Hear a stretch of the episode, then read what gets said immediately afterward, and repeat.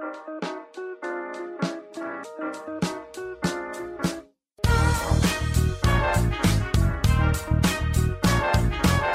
und herzlich willkommen, wir sind die Fotologen. Mein Name ist Thomas Jones und in Rating grüße ich wie immer den Falk Frasser. Hallo Falk und gutes neues Jahr. Danke. Frohes neues Jahr, Thomas. So, jetzt sind wir im neuen Jahr angekommen. Können wir, können wir die Aufnahme direkt wieder beenden? Nein? Oder haben wir noch was anderes vor fürs neue Jahr? Ich wollte gerade sagen, muss wieder aufhören jetzt. ah, ich habe so viel vor und während jetzt schon die ersten wieder lästern, äh, über, über die Vorsätze, äh, freue ich mich immer so über die Vorsätze und über die Planung. Ich finde es so geil, diese Zeit. Ja, ich habe ein bisschen was vor und du auch. Ja, ja, ja. Also ich finde, über gute Vorsätze sprechen finde ich noch irgendwie okay. Es gibt schlimmere Dinge, über die man sprechen kann. Ich finde es immer ganz schlimm, wenn einem die äh, Leute versuchen zu erzählen, was sie letzte Nacht geträumt haben. Da könnte ich immer, da schalte ich direkt auf Durchzug. Da habe ich so null Toleranz dafür. Wie, wie, wie, wie, wie kommt es jetzt darauf? Ja, das ist halt, keine Ahnung, es gibt also Leute, die sind sehr, sehr redselig und ich kenne das aus meinem alten Job halt, wenn man irgendwie im Büro sitzt, man hat einen Schreibtisch voller Arbeiten, die Leute kommen vorbei und texten einen halt voll, weil man halt keine Tür hat, die man einfach zumachen kann, sondern man sitzt halt irgendwie schutzlos in seinem Büro und dann kommen die Leute angerannt äh, an deinen Schreibtisch und fangen einfach an, auf dich einzureden und dann kommen sie mit den langweiligsten und schlimmsten Themen manchmal um die Ecke. Und ganz schlimm fand ich halt, wo mir mal jemand versucht hat zu erzählen, was er letzte Nacht geträumt hat. Äh, du kannst dir aber schon vorstellen, dass ich das gerade cool finde, wenn mir das jemand erzählt, oder? ja, klar. Wenn du da sitzt und einfach nur gelangweilt bist, dann kann ich mir schon vorstellen, dass es ganz witzig ist. Aber wenn du halt wirklich arbeiten willst und was vor dir hast, dann nervt es einfach nur. Hm. Ja, äh, vielleicht. Das äh, habe ich jetzt noch nicht so, keine Ahnung, habe ich keine Meinung zu. ähm, ja, ich finde, halt, egal wie lange wir das schon leben und wie lange unsere Eltern das schon leben und unsere Großeltern das schon leben, diese Möglichkeit zum Jahreswechsel mal innezuhalten, nachzudenken, was war gestern und dann zum neuen Jahr zu überlegen, was ist morgen. Ich finde, das ist total energiefördernd und ähm, klar macht es das nur im Kopf. Also ich meine, die, die, die Uhr, die da oder der Kalender, der umgeschlagen ist, der ist ja, das ist ja jetzt nichts, was organisch in uns funktioniert, sondern das ist einfach so passiert jetzt, das haben wir im Kopf, damit arbeiten wir im Kopf total wertvoll. Für mich fühlt es sich wirklich an, als wenn ich nach einer, nach einer, nach einer doofen Zeit, nach einem doofen Erlebnis richtig gut geschlafen habe.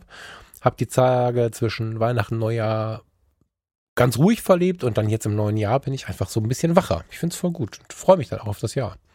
Ich, ich finde tatsächlich, es würde besser passen, wenn man diese Vorsätze und mm, den, in Anführungszeichen, Plan für das neue Jahr oder das kommende Jahr äh, im, im Frühjahr machen würde. Also sobald der Frühling langsam losgeht, da merke ich bei mir, da packt's mich dann immer so richtig, dass ich die Dinge, äh, bei den Dingen in die Umsetzung gehen will. Und da geht für mich das Jahr so richtig los.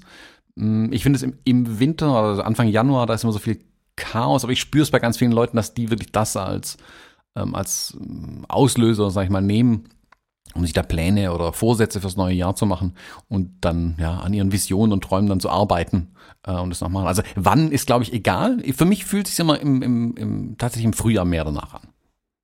Weil ich weiß, der Winter ist irgendwie so ja, tot und heimlich, da will ich eher daheim ja, sitzen auf der Couch und Schokolade essen. Ähm, ja, wir funktionieren da ja anders. Ich, ich bin halt voll motiviert von diesem Grau da draußen. Ich bin, mich macht das halt total an. Und wenn ich jetzt, wenn ich jetzt mit den Hunden rausgehe und ich habe halt so grau gerodete Felder, Felder rodet man nicht, ne? Also du hast dann so braune, braune, frisch geflügte Felder und, und, und grauen Nebel und so.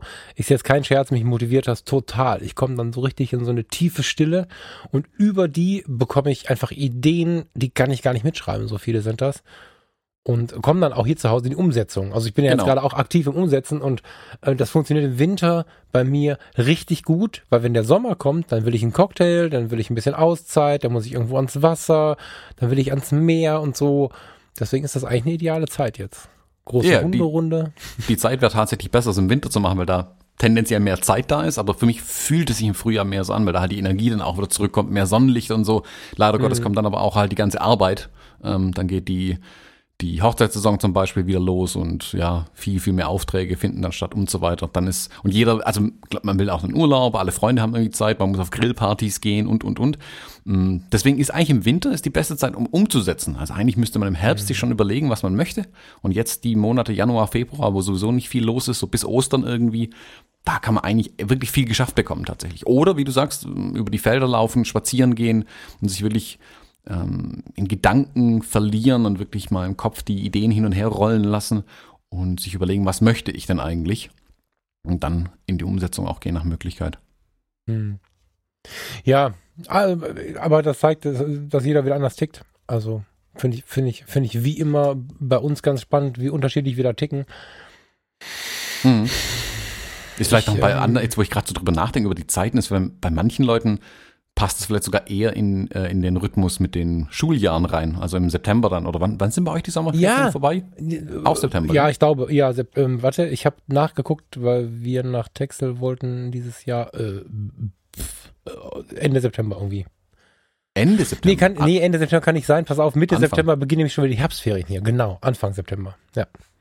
Okay, ja, also irgendwie so. Ähm, Whatever. Genau. Also das ist, können wir vorstellen, wenn man jetzt dann Kinder hat und der ein bisschen an diesen Ferienrhythmus gebunden ist, also gerade mit Urlaub und so weiter, könnte ich mir sogar vorstellen, dass manche dann im September dann die großen Pläne äh, anfangen in die Tat umzusetzen oder die großen Pläne schmieden, je nachdem. Genau, die Frage ist halt auch, was sind große Pläne, ne? Also da tickt halt jeder unterschiedlich und ich glaube, Motivation heißt noch lange oder oder oder in die Arbeit kommen oder in die Umsetzung kommen, heißt noch lange nicht für jeden ähm, dass er da zehn Stunden dran arbeitet oder so. Ne? Das ja, ist, da siehe meinen Schreibtisch, anders, der aussieht wie ein Schlachtfeld. Den versuche ich seit ja, einem Monat du aufzuräumen. Den aufräumen ist ein großes Projekt, habe ich bis jetzt noch nicht geschafft. Ah, ich glaube, da muss jeder seine Zeit finden. Aber wenn man, wenn man einfach äh, sich, äh, also ich bin halt ein Freund davon, wenn ich so Punkte im, im Jahr habe, genau wie ich Orte ha gerne habe, nicht zurückkommen. Ich liebe halt das Entdecken, aber ich liebe auch das Zurückkommen und das Zuhause sein. Und genauso ist es auf dem Kalender für mich. Ne? Da gibt's natürlich Leute, die gar nicht verstehen, was ich hier rede. Die, die machen es halt so, wie es kommt. Oder so, wie die Kinder zur Schule oder aus der Schule kommen. Und ähm, ja, für mich ist das einfach eine große Zeit. Ich habe jetzt ähm, viele Sachen vor der, vor der Tür. Du hast eine ganze Menge auch auf der Startbahn und ähm, das wäre jetzt nicht möglich für mich, ähm, wenn ich nicht zum Beispiel zwischen Weihnachten und Neujahr. Ha, ich habe jetzt diesmal auch relativ viel gemacht, aber normalerweise ist es ganz ruhig. So, so ganz, ganz ruhig. Und da ist, glaube ich, jeder einfach seines Was heißt, geschmied irgendwie. Was heißt viel gemacht? Was hast du konkret zwischen den Jahren gemacht? Also ich, ich habe ja, jetzt habe ich das schon so oft gepostet, das hat der eine oder andere wahrscheinlich mitbekommen. Ich habe Ach, die Sache, ja, langweilig. Nein, erzähl. Ich habe überlegt, ob ich das mit den Fotologen noch schaffe demnächst. ähm, ja, also Fotografie tut gut. Ist ja äh, quasi auch eine Produktion von uns, wenn man das ganz genau nimmt. Ist halt mein neuer Podcast, mein neuer Blog. So. Und wenn du dir so vornimmst, das war ja bei den Fotologen nicht anders, ach komm, ich mache mal einen neuen Blog und einen neuen Podcast, dann machst du da mal so los und dann fällt dir auf, wie umfangreich das ist, doch einfach mal eine kleine Webseite online zu stellen und worauf du alles achten musst und äh, dann brauchst du ja auch noch Ideen, dann brauchst du Inhalte, dann musst du ja schon mal mit Menschen sprechen, die vielleicht Lust haben mitzuspielen bei der ganzen Nummer und so. Und da habe ich zwischen, hab ich, habe ich zwischen Weihnachten und Neujahr halt relativ viel gemacht und dran rumgeschraubt und ähm, obwohl das Ding gesichert ähm, diesen Monat auf die Straße geht, habe ich zum Beispiel noch gar keine Melodie. Ich möchte eine kleine Startmelodie haben, aber ich finde keine schöne Startmelodie. Und da gibt es halt immer wieder so einzelne Punkte, wo du einfach dran hängst. Ich habe drei Tage an einem Text geschrieben, der mir sehr wichtig war und so. Ja, aber das hat halt gut getan und ich habe trotzdem meine Auszeiten gehabt und somit war das trotzdem eine ruhige Zeit, muss man sagen. Ja. Hm. Schön ist halt, wenn man das zwischen den Jahren ganz viele Leute halt auch weg sind, beschäftigt sind, mit Familie unterwegs sind, die vielen Feiertage und so. Jeder hat ganz, ganz viel zu tun. Heißt, das Telefon steht die meiste Zeit still zum Beispiel. Das finde ich daran ganz spannend, dass man da die Zeit dadurch sich sehr schön selbst einteilen kann und wirklich, wie du sagst, drei Stunden im Rechner versinken kann, um einen Text zu schreiben oder große Mindmaps ausmalen oder äh, konkret in der Umsetzung an was arbeiten, keine Ahnung, im Hobbyraum verschwinden kann und es einfach niemanden interessieren würde, wenn man da nicht mehr rauskommt, erstmal für die Tage, weil ja, die, die, die, der Bedarf nicht so da ist irgendwie, dass die Leute sich ja. kreuz und quer mit Dingen beschäftigen irgendwie. Aber Vorsicht, das gilt jetzt für dich und mich, ne? Ich habe ähm, eine Rüge per Mail bekommen, nee, per, per Facebook-Nachricht, ähm, die sich auf unsere vorletzte Episode, glaube ich, bezog. Ähm, wo ich entweder zu hart kommuniziert habe oder es zu hart aufgefasst wurde. Ich habe sie nicht nochmal nachgehört. Ähm, bezüglich der Selbstverwirklichung. Da hat mir dann jemand relativ deutlich gesagt, dass man nicht von unserer Situation ausgeben kann, wenn man die breite Masse meint, äh, indem man dann sagt, ihr nehmt euch Zeit, äh, reduziert den Job und was ich nicht alles für Ideen hatte. Das ist in dem Bereich natürlich auch so. Ne? Also ich habe beobachtet, dass die Weihnachtszeit, ja, du und ich hatten jetzt im Speziellen wirklich viel Zeit, musste gleich erzählen, ähm, was du so gemacht hast.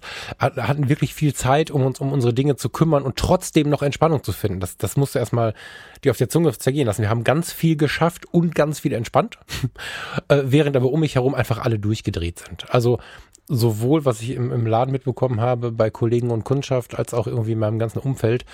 Ähm, Farina und ich waren die einzigen, die tief gechillt irgendwie durch die Weihnachtszeit gegangen sind. Alle anderen hatten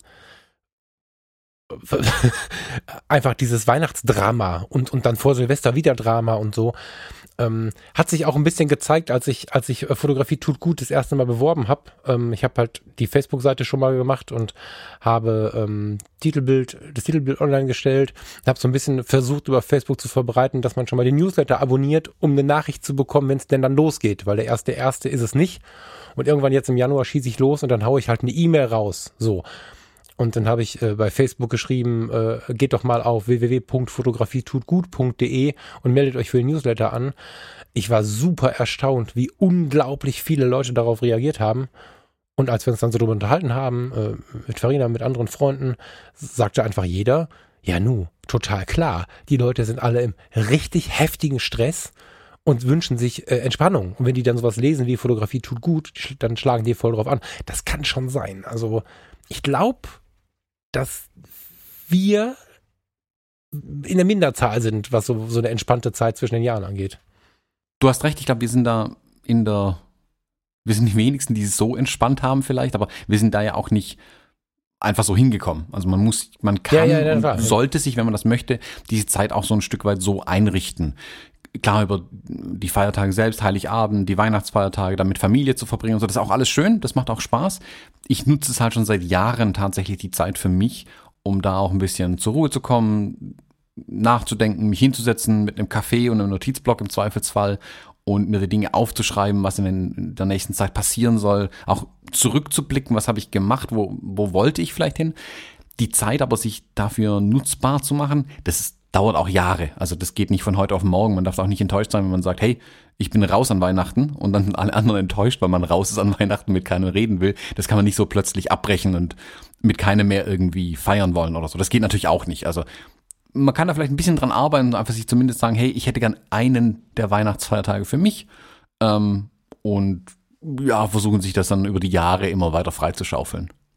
Ja, gu guter Hinweis, dass das ein langer Weg ist. Vielleicht nochmal als Antwort auf die, auf die Nachricht. Ich meine, da, da spricht er ja vielen, glaube ich, aus dem, aus dem Herzen, äh, wenn wir dann immer mal sagen, ja, komm hier, du kannst dich selbstständig machen oder wie bei mir, du kannst äh, reduzieren oder was auch immer wir so für Tipps geben. Ich habe da ja auch Jahre für gebraucht und du hast auch Jahre dafür gebraucht, ähm, dich langsam dahin zu bewegen, wo du jetzt stehst und, und, und wo ich jetzt stehe. Und ähm, das geht natürlich nicht von heute auf morgen. Ich fände es nur gut, wenn die Menschen darauf achten, dass sie mit dem, was sie tun, halt glücklich sind. Das war so auch meine Kernantwort. Es hilft alles nichts, tausend Gründe zu haben, warum man alles nicht kann, wenn es einem dabei beschissen geht.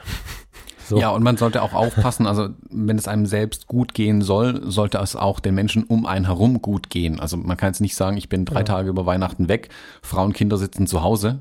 Ähm, ja. Ist auch nicht cool. Also das fällt auf einen dann zurück ja, genau. irgendwann. Genau, genau, genau, genau. Ne? Also auf der einen Seite haben Frauen und Kinder nur was davon äh, oder von dir, wenn du cool bist, also wenn es dir gut geht. Andersrum können die dafür natürlich nicht zu Hause sitzen, das stimmt. Aber erzähl uns doch mal von deinen Weihnachten zwischen den Jahren, äh, von deinen Tagen zwischen den Jahren so. Mhm. Also mein Weihnachten ah, ist eigentlich ein Tag vor Weihnachten. Also ich war über Weihnachten oder die, die ab dem, wann sind wir denn geflogen? Ab dem 21. war ich in Ägypten für zehn Tage und wir haben uns da einfach ähm, rausgenommen dieses Jahr aus dem ganzen Weihnachtsstress dadurch, dass wir uns einfach in die Sonne an den Pool oder an den Strand gelegt haben und einen Stapel Bücher gelesen haben, ganz bewusst dieses Jahr. Weihnachten tatsächlich ging aber relativ turbulent zu bei uns, da wir einen Schnorchelausflug an dem Tag gebucht hatten und wir den heftigsten Seegang hatten, den ich jemals auf einem Boot erlebt habe. Das gar nicht erzählt. Erzähl mal bitte. Nee, ich dachte mir, ich hebe mir das echt für den Podcast auf. ja, erzähl mal. Wir hatten eine Schnorcheltour, also wir waren in Ägypten am Roten Meer in Hurghada und haben da eine äh, Schnorchel-Delfin-Angucktour gebucht, wo man also irgendwo, glaube ich, 30 Kilometer aufs Rote Meer raushämmert und dann halt schnorcheln geht und hofft, dass irgendwo Delfine sind. Die Tour war super, super cool. Also ich kann da gerne mal den Link zu denen äh, in die Show Notes reinpacken. Das kann ich wirklich sehr empfehlen. Das hat Spaß gemacht. Das waren Boot, was sicherlich doppelt so viele Touristen hätte aufnehmen können. Es waren aber tatsächlich nur 25 Mann an Bord, also Touristen an Bord. Dafür mhm. 10 Mann Personal, was ein sehr hoher ähm, Schnitt ist. Also wenig Touristen, viel Personal. Fand ich aber sehr, sehr gut. Die waren top organisiert. Die haben auch Deutsch gesprochen, was für den einen oder anderen auch dann wichtig ist. Ähm, die haben auch sehr auf die Leute aufgepasst. Da waren auch ältere Leute an Bord. Kinder waren mit an Bord. Das war echt super, super organisiert. Das muss man denen echt lassen. Die rühmen sich auch damit, dass man sehr früh morgens losfährt. Also die fahren wirklich um, wir sind um 5 Uhr morgens abgeholt worden am Hotel und mhm. dann nach Hurghada rein, irgendwo am Hafen auf das Boot drauf und dann raus aufs Rote Meer. Was, wer schon mal in Hurghada war, ich weiß nicht, ob das immer so ist, ich habe es die beiden Male, die es jetzt war, aber so erlebt, morgens ist da viel Wind. Also die ganze Nacht über ist es da sehr, sehr windig, tagsüber auch manchmal, aber ich habe das Gefühl, dass morgens und abends, wenn halt die Sonne auf und unter geht, einfach, dass dann der Wind richtig anzieht da unten irgendwie. Vor allem im Winter. Das ist spannend, ich kenne das umgekehrt. Okay. Mhm, nee, also das, gerade Morgen- und Abendstunden, da hat man dann schon auch wieder äh, langärmelige Klamotten an, einfach, weil es sonst zu frisch ist, wenn man da draußen irgendwo rumläuft. Draußen sitzen will man dann eigentlich nicht mehr mit kurzen Klamotten, auf gar keinen Fall. Selbst tagsüber kann es dann mal so windig sein, dass man, wenn man nicht in der Sonne sitzt, es echt zu kühl ist. Also wir hatten so Temperaturen von 20 Grad oder so im Schnitt. Mhm. Das ist nicht viel. In der Sonne ist es super, aber im Schatten oder im Wind dann auch noch, dann ist dann schon ein bisschen komisch. Auf jeden Fall, dadurch, dass wir so früh losgefahren sind, ähm, wir sind am Tag vorher gelandet. Wir hatten also, keine Ahnung, vier, fünf Stunden Schlaf allerhöchstens. Das ging für mich den mhm. meisten so. Und dann sind wir auf dieses Boot und dann da rausgehämmert. Und wir hatten Seegang noch und nöcher. Und ich bin ja eigentlich, ich bin noch nie in meinem Leben seekrank geworden. Und ich dachte eigentlich, ich wäre davon irgendwie verschont.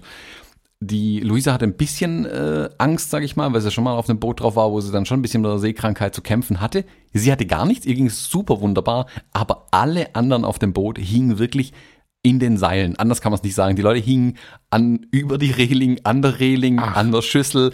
Ich hing irgendwann, da waren so Stangen, wo diese ganzen Schnorchel, also die, die, die Neoprenanzüge und die Schwimmwesten und der ganze Kram an, aufgehängt war. Ich hing da dann an der Stange und habe versucht, mich auf den Horizont zu konzentrieren. Vor mir war ein Fenster, das war, keine Ahnung, einen halben Meter hoch, ah, höher vermutlich. Und ich habe da rausgeguckt und auf den Horizont, weil da irgendwo am Ende war ein Leuchtturm in der weiten Entfernung. Hm. Durch den Seegang verschwand der Leuchtturm entweder oben oder unten im Fenster. So ist das Boot zu den Seiten geschaukelt allein. Nach vorne und hinten noch mehr. Da ging es zu auf dem Boot. Die, also die Leute, sagen wir mal so, keiner hatte mehr sein Frühstück äh, nach 8 Uhr bei sich. Nee. Das war schlimm. So schlimm, also so schlimm, dass die Leute sich wirklich reihenweise übergeben haben, oder was? Die haben Tüten voll gemacht und Mülltüten. Nicht kleine Tüten, große Müllsäcke. Wie hieß der Ausflug? ähm, der äh, Übergebeausflug, nee, also äh, Delfinflug mit Mo heißt der. der. Da kann der ja nichts dafür, dass der so einen nee, Seegang nee, morgens nee. hat. Aber ähm, das war echt schlimm. Also da habe ich echt ein paar sehr, sehr bleiche Menschen gesehen. Mich, mich eingeschlossen. Ich nehme mich da gar nicht raus. Wow. Aber äh, wichtigste Frage, Delfine gab es dann noch oder? Ähm, nee, die haben dann auch reagiert, das muss man denen auch zugute halten. Die haben dann auch gemerkt, okay, so geht es hier nicht weiter. Wir stressen die Leute gerade ein bisschen arg. Ich meine, das sind alles erfahrene äh, Taucher, sehr wahrscheinlich, und die sind es einfach gewohnt. Das hat denen gar nichts ausgemacht.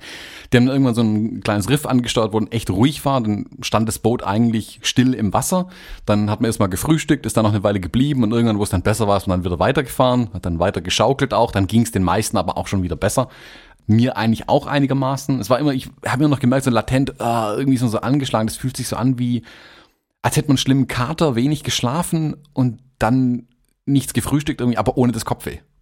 So, so mhm. immer so, so flau im Magen einfach die ganze Zeit. Mhm, mh. Und dann gab's gab's Frühstück, genau, dann irgendwie eine halbe Stunde später haben wir den ersten Schnorchelgang gemacht. Und dachte ich mir, ach super, jetzt raus ins Wasser, da hört dann diese Schaukelei auf, weil dann geht man nur noch mit dem Wasser mit und dann ist alles super. Womit ich nicht kalkuliert hatte, ist natürlich, wenn man schnorchelt, guckt man ja nach unten die ganze Zeit, liegt im Wasser und die Wellen schieben einen hoch und runter die ganze Zeit. Es und du war einfach, ja dann gar nicht, ja da kriegt man es gar nicht mehr unter Kontrolle. Nee. Also da ging es dann genauso weiter. Da war es mir auch nicht so gut. Aber Delfine gesehen, immerhin. Also wir sind ah, dann krass. raus ins Wasser und direkt so eine kleine Delfinfamilie irgendwie gesehen, die so, ja, keine Ahnung, zehn Meter unter uns irgendwie sich aufgehalten haben. Also die kamen auch gar nicht weiter her, die waren eher so hm, aus der Entfernung ein wenig neugierig. Ähm, dann auch ein bisschen gefilmt, also ich hatte meine GoPro dabei, da ein paar Aufnahmen auch gemacht und so. Und das war echt ganz schön. Also der erste Schnorchelgang war auch ein bisschen arg anstrengend. Die, na, die darauffolgenden Schnorchelgänge waren alles super. Wir waren noch glaub, vier oder fünf Mal noch im Wasser. Und das Schöne ist, weil der halt so früh losgefahren ist, bist du halt tatsächlich ähm, zuerst an allen wichtigen Punkten gewesen. Wir waren die ersten mhm. bei den Delfinen, wir waren die ersten an den Riffs und immer, wenn wir losgefahren sind, kamen dann so sechs, sieben Boote hinterher gehämmert und da sind alle ins Wasser gesprungen wie die Blöden. Ähm, mhm. Da war dann halt einfach, ja, dann haben die Delfine auch keinen Bock mehr drauf. Also tatsächlich sein Konzept geht da voll auf, dass er fährt, dass man früh los muss, wenn man was sehen möchte. Und beim letzten Schnorchelgang sind wir dann auch das ist so ein Delfin, der ist wirklich, also Hand ausstrecken und man hätte ihn fast berühren können. Und der ist dann ganz hm. interessiert und neugierig immer um die ganzen Leute drumherum geschwommen. Also war echt schön. Also muss ich sagen, hat richtig Spaß gemacht. Der Start war halt ein wenig hart in den Urlaub. Dafür gab es ja danach genug Tage, an denen man dann tatsächlich richtig entspannen konnte. Ja, krass.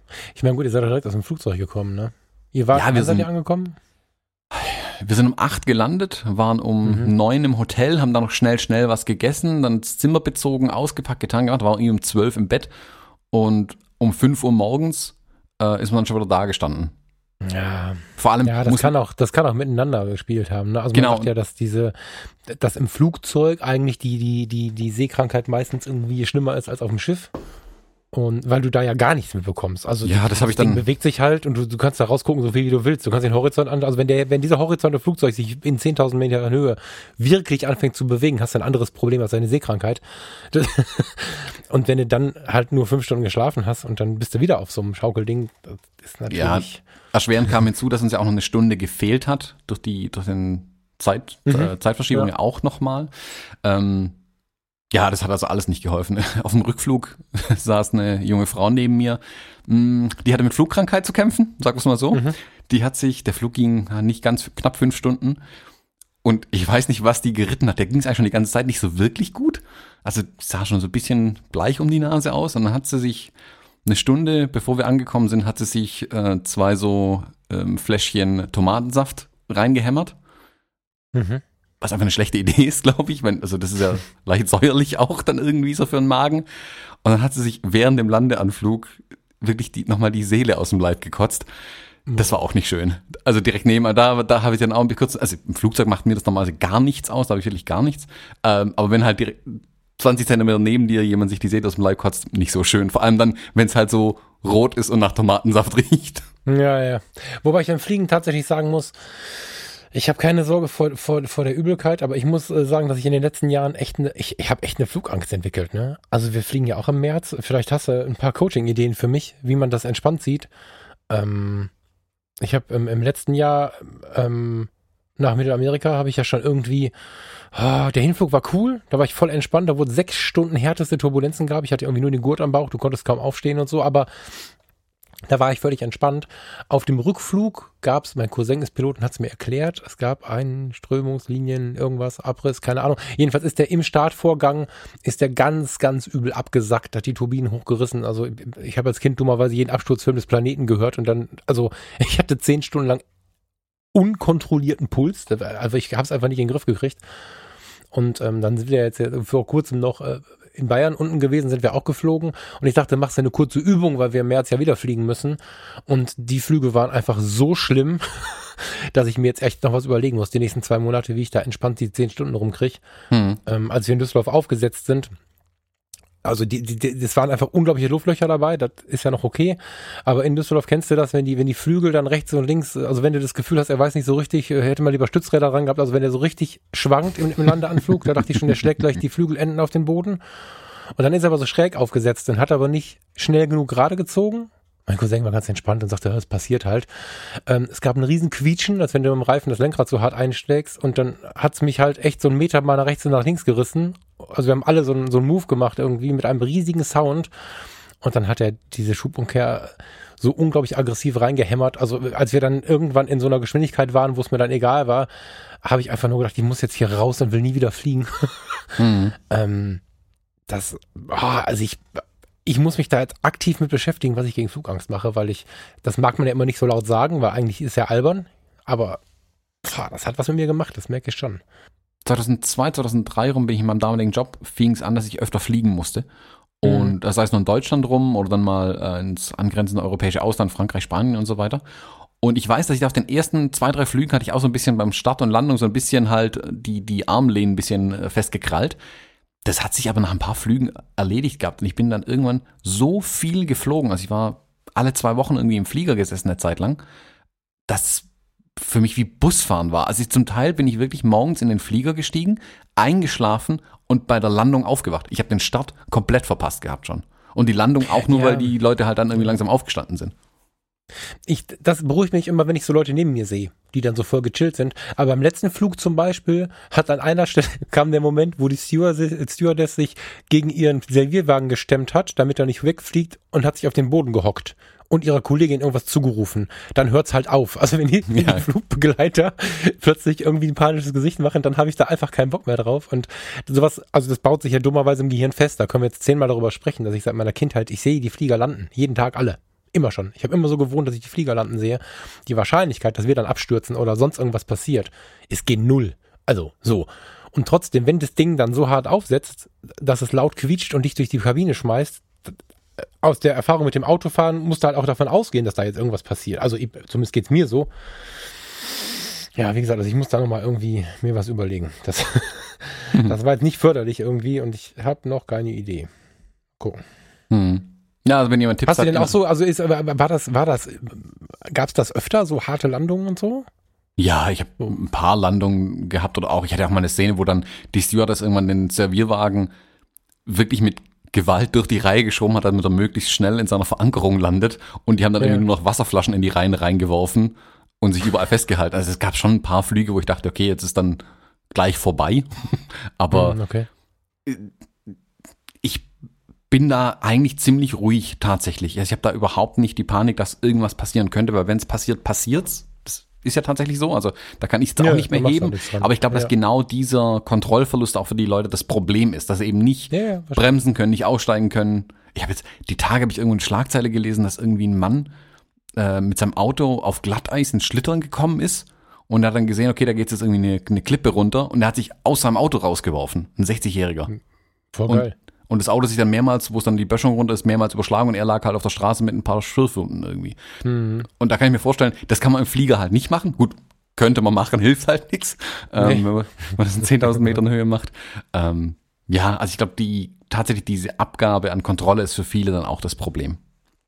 Ja, ich, äh, ganz klare Sache. Also da, da kann man ja fast wieder einen Tipp geben, obwohl ich gerade selber hier sitze. Kognitiv, solange dir kognitiv klar ist, das finde ich schon total wichtig. Also Aufklärung halt. Ne? Ich werde da nicht zusammenbrechen und irgendwelche Panikattacken schieben, weil mir kognitiv, also im Denken klar ist, dass da nichts passieren wird.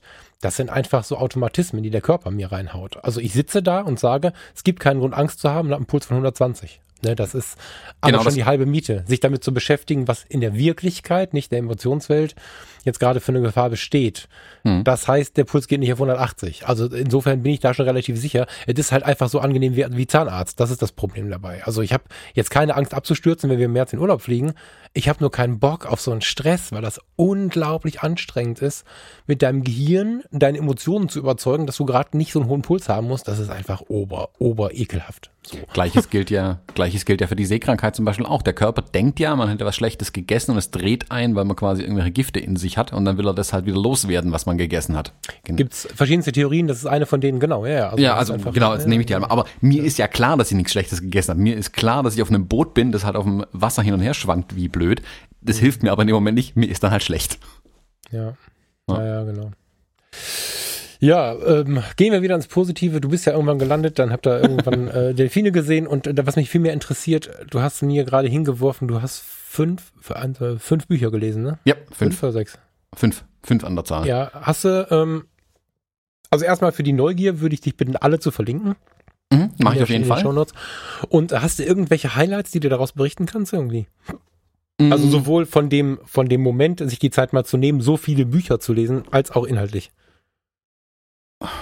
Also Highlight ist sicherlich fünf Bücher zu lesen. Ich bin, ich habe ja mir für 2018 vorgenommen gehabt, das war einer von meinen Vorsätzen letztes Jahr, mehr Bücher wieder zu lesen. Da haben ja die, unser Buchclub hat ein Stück weit schon geholfen, weil wir auch ein paar, nicht nur Bildbände besprechen, sondern auch Bücher, in denen viel, viele Worte drinstehen, die man dann lesen muss. Mhm. Mm, ich habe mein Ziel auch längst erreicht gehabt für dieses Jahr, hatte aber immer noch Hunger, wenn man so möchte, auf Bücher. Mhm. Und habe mir dann ein paar Bücher geschnappt. Also eins davon lag hier, glaube ich, ein halbes, dreiviertel Jahr lang rum. Hab's nur die Titelseite mal angefasst gehabt, bisher und die gelesen. nicht mal den Klappentext bisher. Und mir war einfach klar, ich möchte zwischen Weihnachten und Neujahr wirklich nochmal richtig viel lesen. Ich habe auch nur Sachbücher gelesen, also ich lese gar keine Romane mehr mittlerweile. Das, die reizen mich gar nicht mehr. Ähm, so Zeitvertreib und Unterhaltung in Anführungszeichen hole ich mir nicht mehr aus Büchern. Das kann für manche anders sein. Ich kann mir das gut vorstellen, dass manche das cool finden. Ich bin aber zurzeit voll auf Sachbücher irgendwie aus. Und mhm. Highlights aus den Büchern. Also ich kann ja mal kurz die, die Bücher vielleicht aufzählen, die ich gelesen habe tatsächlich. Ja, mach doch mal. Ja. Hm, das muss ja. ich mal vorstellen. Ist ähm, 12 Rules for Life. Ja, gerade eben hatte ich es noch offen, da hätte ich euch auch den Autor nennen können. Aber ich, ich packe alle in die Show Notes auf jeden Fall rein. Hm, dann gibt's vier Stunden Arbeitswoche von Timothy Ferris. Das dürften die meisten eigentlich kennen. Mhm. Ich hatte Die es vier mal. Stunden Woche, ja. Die vier Stunden Woche, genau, vier Stunden Arbeitswoche. Das ist tatsächlich, hatte ich das schon ewig lange auf meiner Liste. Ich könnte schwören, dass ich das Buch auch hier irgendwo rumliegen habe. Ich habe es aber nicht mehr gefunden. Also habe ich mir das auf meinen Kindle dann draufgezogen und da gelesen. Dann habe ich noch gelesen Eat That Frog, heißt äh, Warte kurz. Warte kurz. Du hast es gelesen. Ähm, ich habe es angefangen, nicht zum Ende gebracht. Ähm, und habe dann, wie man Freunde gewinnt, irgendwie zum Ende gelesen und ich habe es nie wieder angefasst. Das fällt mir jetzt gerade auf. Macht das Sinn, das nochmal zu laden? Die Bücher habe ich ja abgegeben, aber macht das Sinn? Ich finde die Grundidee halt wundervoll. mh, Ähm, war das bewegend oder nicht so? ich fand die vier Stunden Arbeitswoche, also vieles, das da drin ist, ist sehr, sehr interessant. Wer das Buch kennt, wird jetzt nicken und gleichzeitig den Kopf schütteln, vermutlich, weil vieles auch ziemlich äh, Schwachsinn klingt so hart, aber manche Sachen sind auch ein bisschen bescheuert. Also Timothy Ferris schreibt sehr witzig, sehr äh, unterhaltsam. Viele Sachen neigen dann aber auch zur Übertreibung bei ihm. Also in manchen Kapiteln vor allem am Anfang steigt er ein bisschen wild ein, da kommt nicht so wirklich viel rüber irgendwie. In der Mitte des Buches und zum Ende hin, da liegen dann die wirklichen Dinge, die man verwenden kann, mit denen man was anfangen kann dann tatsächlich. Also ich würde es tatsächlich empfehlen, es zu Ende zu lesen. Ich muss zugeben, ich habe am Ende viele Kapitel übersprungen, oder die letzten beiden, glaube ich, sogar komplett übersprungen, wo es bei ihm darum geht, äh, die Befreiung quasi aus deinem Tagesjob, aus deinem Angestelltenverhältnis, was auf mich schlicht und ergreifend nicht mehr zutrifft. Ich habe ein bisschen die Anfänge davon durchgelesen und habe so die Seiten so überflogen ein bisschen und habe mich in vielem wiedergefunden, was er beschreibt, was ich tatsächlich schon umgesetzt hatte, vor Jahren jetzt dann schon. Und da waren die Kapitel für mich nicht interessant. Wenn jemand, also wir hatten es ja anfangs mit dieser, sich ein bisschen Freiräume zu schaffen, wenn jemand dahin möchte, kann ich ihm das Buch durchaus empfehlen und vielleicht sogar den, den Anfangsteil, wo es um das massive Geldverdienen geht, in Anführungszeichen, eher auszuklammern und den hinteren Teil sich ein bisschen anzuschauen, ähm, weil der dann vielleicht Lust macht, sich was zu suchen, womit man dann nebenher Geld verdienen kann in der neu gewonnenen Zeit. Also ich finde es ein total spannendes, interessantes Buch. Man muss aber, glaube ich, für sich die Teile finden, die tatsächlich für einen selbst funktionieren und wichtig sind. Das ist immer so, auch wirklich mal so als Tipp für jedes Buch. Ich lese immer und immer wieder. Gerade, also es gab ja eine Zeit, da warst du ähm, quasi professioneller Kritiker, Reich Ranitzky und Co.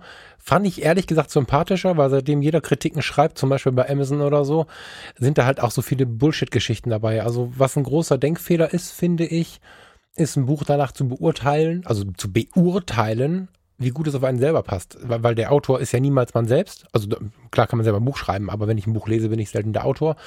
Also muss ich mir immer, wenn es um Rat und Tat geht, meinen Teil rausnehmen. Also klar trifft nicht immer alles auf mich zu. So, das Hm. ist, glaube ich, gerade wo Persönlichkeitsentwicklung drin steckt, dadurch, dass das ja heute sehr durch die Reihen gereicht wird. Mein neuer Podcast ist ja auch so ein bisschen in die Richtung, äh, man muss halt gucken, vieles hat man schon gehört, aber so als Anreiz finde ich es schon spannend. Ich glaube auch die, weil du von Übertreibung sprichst, die vier Stunden Woche, ob das jetzt so ein Ziel ist, weiß ich nicht, aber der vier Stunden Tag kann ein Ziel sein. Zum Beispiel. Genau, genau. Man muss ein bisschen für sich Ja. rausziehen, wie weit möchte ich auch gehen. Einfach. Also nicht alles, was er macht, ähm, passt für ihn. Er schreibt es aber auch selbst hin und wieder mal an manchen Sätzen. Also, keine Ahnung, er war irgendwie was Kickbox-Champion in China. Muss jetzt nicht jeder machen. Also hätte ich jetzt auch keinen Bock drauf. ähm, Ja. Und man muss einfach ein bisschen Ach, schauen. jetzt weil- erinnere ich mich, der geht so wild durch, sein, durch seine Biografie am Anfang, ne? Ja, ja, das, ich glaube, Ja, es wirkt ja, ja. abschreckend, aber wie gesagt, über die, die ersten Kapitel sind zumindest unterhaltsam geschrieben. Ich habe gelacht dabei. Und wenn es dann an das Eingemachte geht, fand ich super, super spannend und interessantes Buch. Also ich kann es wirklich jedem empfehlen. Das erste Buch, Ja, deswegen habe ich gerade mal nachgefragt, weil viele, viele, viele Inhalte oder auch Titel ja abschreckend sind. Also ich erlebe immer wieder auch Leute bei, wie man Freunde gewinnt. Ich habe noch Freunde. Also viele, viele Leute äh, lesen halt einen Titel oder, oder äh, lesen eine Einleitung. Deswegen wollte ich ein bisschen mehr jetzt von dir hören. Dann nehme ich es mir auch noch mal vor, weil gerade ähm, bei dem Buch, da ist der Titel ja auch relativ wild mit der Vier-Stunden-Woche, als wie bei wie man Freunde gewinnt, äh, lass das auch mal verlinken, wenn ich es jetzt schon dreimal gesagt habe. Ähm, mhm. da ist es halt so, dass ganz viele Leute irgendwie sich sozial nicht angekommen fühlen, wenn sie dieses Buch offiziell im Schrank stehen haben. Dabei geht es dabei nicht darum. Also es geht nicht darum, dass du einsam bist und Freunde brauchst, sondern es geht darum zu verstehen, was Kontakte, Freundschaften, Bekanntschaft und so mit dem Leben machen, wenn man sie richtig angeht. Also und, und auch, auch businessmäßig. Wie man sie richtig angeht, tatsächlich. Genau. Hm? Genau. Ja. Das erste Buch, was ich genannt hatte, 12 Rules for Life, ähm, hat auch, auch da muss man ein bisschen rausnehmen hm, für sich, was zu einem, auf einen zutrifft, glaube ich, ein Stück weit. Das Buch ist, ich, äh, ich mache jetzt auch mal kurz die Amazon-Seite dazu auf. Genau, ich google gerade auch mal dazu. Dass ich zumindest den Autor nennen kann, weil ich es tatsächlich schon wieder vergessen habe. John B. Peterson heißt der Autor des Buchs. Der ist Psychologe ähm, und hat ein Buch geschrieben, in dem er zwölf Regeln fürs Leben aufstellt, nach denen man leben sollte. Das sind so, wenn man nur die Titelseiten der zwölf Kapitel liest, ist es ganz interessant. Es erschließt sich aber überhaupt nicht, was er meint. Man muss dann tatsächlich die Inhalte lesen. Also steckt schon viel drin. Das ist ein dickes Buch. Das ist, äh, ich muss gerade die Seitenzahl gucken. Das war mein erstes, das ich gelesen hatte und das hat auch, glaube ich, am längsten gedauert. Ja, 450 Seiten hat es mal kurz. Mm, der ist ein sehr gläubiger Mensch. Der wirft sehr viel mit Bibelzitaten um sich. Mhm. Das hat alles Wert. Ich fand es auch total spannend. Ich habe das total gerne gelesen. Ich fand aber nach hinten im Buch verstärkt sich das dann extrem und da ging es mir dann ein bisschen auf den Keks irgendwann mal zwischendurch auch. Ähm, da habe ich dann auch ein bisschen die Seiten so ein bisschen, na, na, na, hier geht's wieder weiter und dann immer so geguckt so ein bisschen, wo es dann wieder interessanter wird. Da habe ich ein bisschen dann aufgegeben irgendwann. Ich glaube, da hat er sich verrannt am Ende in dem Buch. Aber inhaltlich finde ich das Buch super, super interessant, wie er schreibt, mhm. was er schreibt. Ähm, kann ich also auch durchaus empfehlen. Hm, okay. Ich habe hab gerade mal geklickt, der Titel, der klingt, also dieser Untertitel klingt sehr gut. Ähm, mhm. Wurde das Struktur auch, in einer chaotischen Welt. Genau, ja. deswegen, genau wegen dem äh, äh, Untertitel habe ich es nämlich gekauft gehabt. Und nee, der, der, fühlt sich an wie, ich, ich habe da drüben, ich kann es von hier aus jetzt nicht sehen, ich muss nicht durch den Raum rennen. Ich habe mir kürzlich ähm, mit der Farina ein zweites Minimalismusbuch gekauft zum Thema Ordnung, Schaffen, Aufräumen in Wohnung und Leben oder so. Das war, das ist auch ganz cool. Kann ich nachreichen. Ähm, mhm. Habe ich gerade dran gedacht. Ja, okay. Ähm, jetzt gucke ich gerade, was hattest du noch?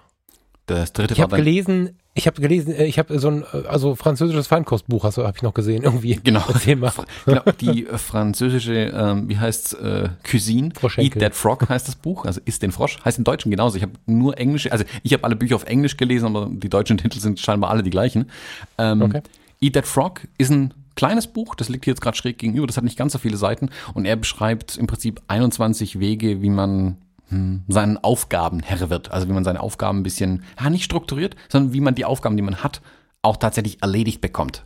Und da geht es nicht um, wie man Listen erstellt, wie man Sachen einordnet, da geht es null um die Tools, die da irgendwie dahinter stecken, sondern die Herangehensweise tatsächlich. Also wie, dass ich mir zum Beispiel abends überlege, was ich am nächsten Tag machen möchte und mir eine Aufgabe aussuche, die ich auf jeden Fall erledigen möchte und für die ich mich dann mhm. auch gerne mal belohnen darf. Also wirklich so ein bisschen sich selbst auch motiviert bekommt, die Dinge dann zu erledigen. Mhm. Schönes kleines Buch, kann ich wirklich empfehlen, wer weniger Zeit hat jetzt, um Bücher zu lesen, äh, jetzt im neuen Jahr dann schon, wenn alles wieder losgeht. Dieses Buch kann ich wirklich jedem ans Herz legen. Spannendes kleines Buch. Das fand ich richtig gut. War ich, war ich relativ schnell durch. Das habe ich auf Papier hier liegen und das wird definitiv auch hier auf Papier bleiben ähm, mhm. und in Griffreichweite bleiben, weil ich da sicherlich immer wieder reinblättern werde und mir diese 21 Dinger nur diese Überschriften durchlesen werde. Das muss ich doch mal gucken. Und äh, jetzt bin ich der, der es nicht gekauft hätte. Mhm. Nee, das ist echt, das, ja, ja. für dich kann, wirklich meine Empfehlung für dich, hol dir dieses Buch, 10 Euro oder was das kostet. Das sind 10 20. sehr gut investierte Euro. 20? Ja, gut, 20 ja, Euro. Also 20 sehr gut investierte Euro. ja. Kennst du das Fotobusiness Bootcamp von Michael Umori Kirchner? Davon gehört hast du bestimmt schon mal. Alleine schon, wenn du diesen Podcast hier hörst, denn da haben Thomas und ich uns damals kennengelernt. Gelandet bin ich da, weil mir einfach ein ganzer Haufen Werkzeuge fehlte. Ich meine nicht die Kamera oder das Objektiv, das konnte ich gut bedienen. Ich meine die Handwerkszeuge des Marketing. Da fehlte es mir. Ich hatte keine Ahnung von Preiskalkulation, keine Ahnung davon, welche Marketingstrategien es gibt und welche funktionieren. Das alles kannst du auch bekommen beim Fotobusiness Bootcamp von Michael Omori Kirchner. Die knapp unter 300 Euro sind gut angelegt, das verspreche ich dir. Den Link findest du in den Show Notes. Das alles erzählen tue ich dir aber, weil es eine neue, viel günstigere und schnellere Version gibt, an dieses Fachwissen zu kommen.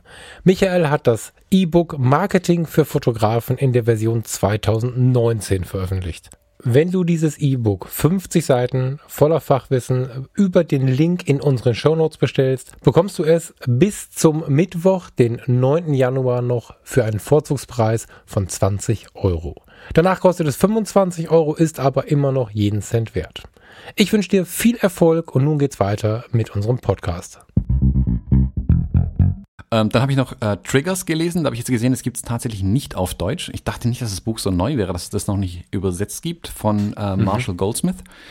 In Triggers geht es um, wie unsere Umgebung uns beeinflusst. Mm, das kennt jeder, wenn er ein, das ist ein Buch, das passt sehr gut, glaube ich, zu Weihnachten für viele Leute. Wir sind im normalen Leben unterm Jahr total äh, easygoing Menschen, wir vertragen uns mit jedem, wir fahren nicht aus der Haut, wir sind immer Puls von, was ist dein Puls? 75, nein, 70, Ruhepuls 70. Und dann sitzt man mit der Familie am Weihnachtstisch am Abend, hat einen Puls von 180 und schreit sich gegenseitig an wie die Blöden. Ähm, und er beschreibt so, wie die Umgebung, in der man ist, das eigene Verhalten beeinflussen kann. Triggert. Ah, krass, dann ist der, dann ist der Name mal Vollprogramm. Ja, der Name ist Vollprogramm. Das Cover verwirrt ein bisschen, da ist ein äh, Leopard vorne drauf, der bunte Flecken auf einmal bekommt.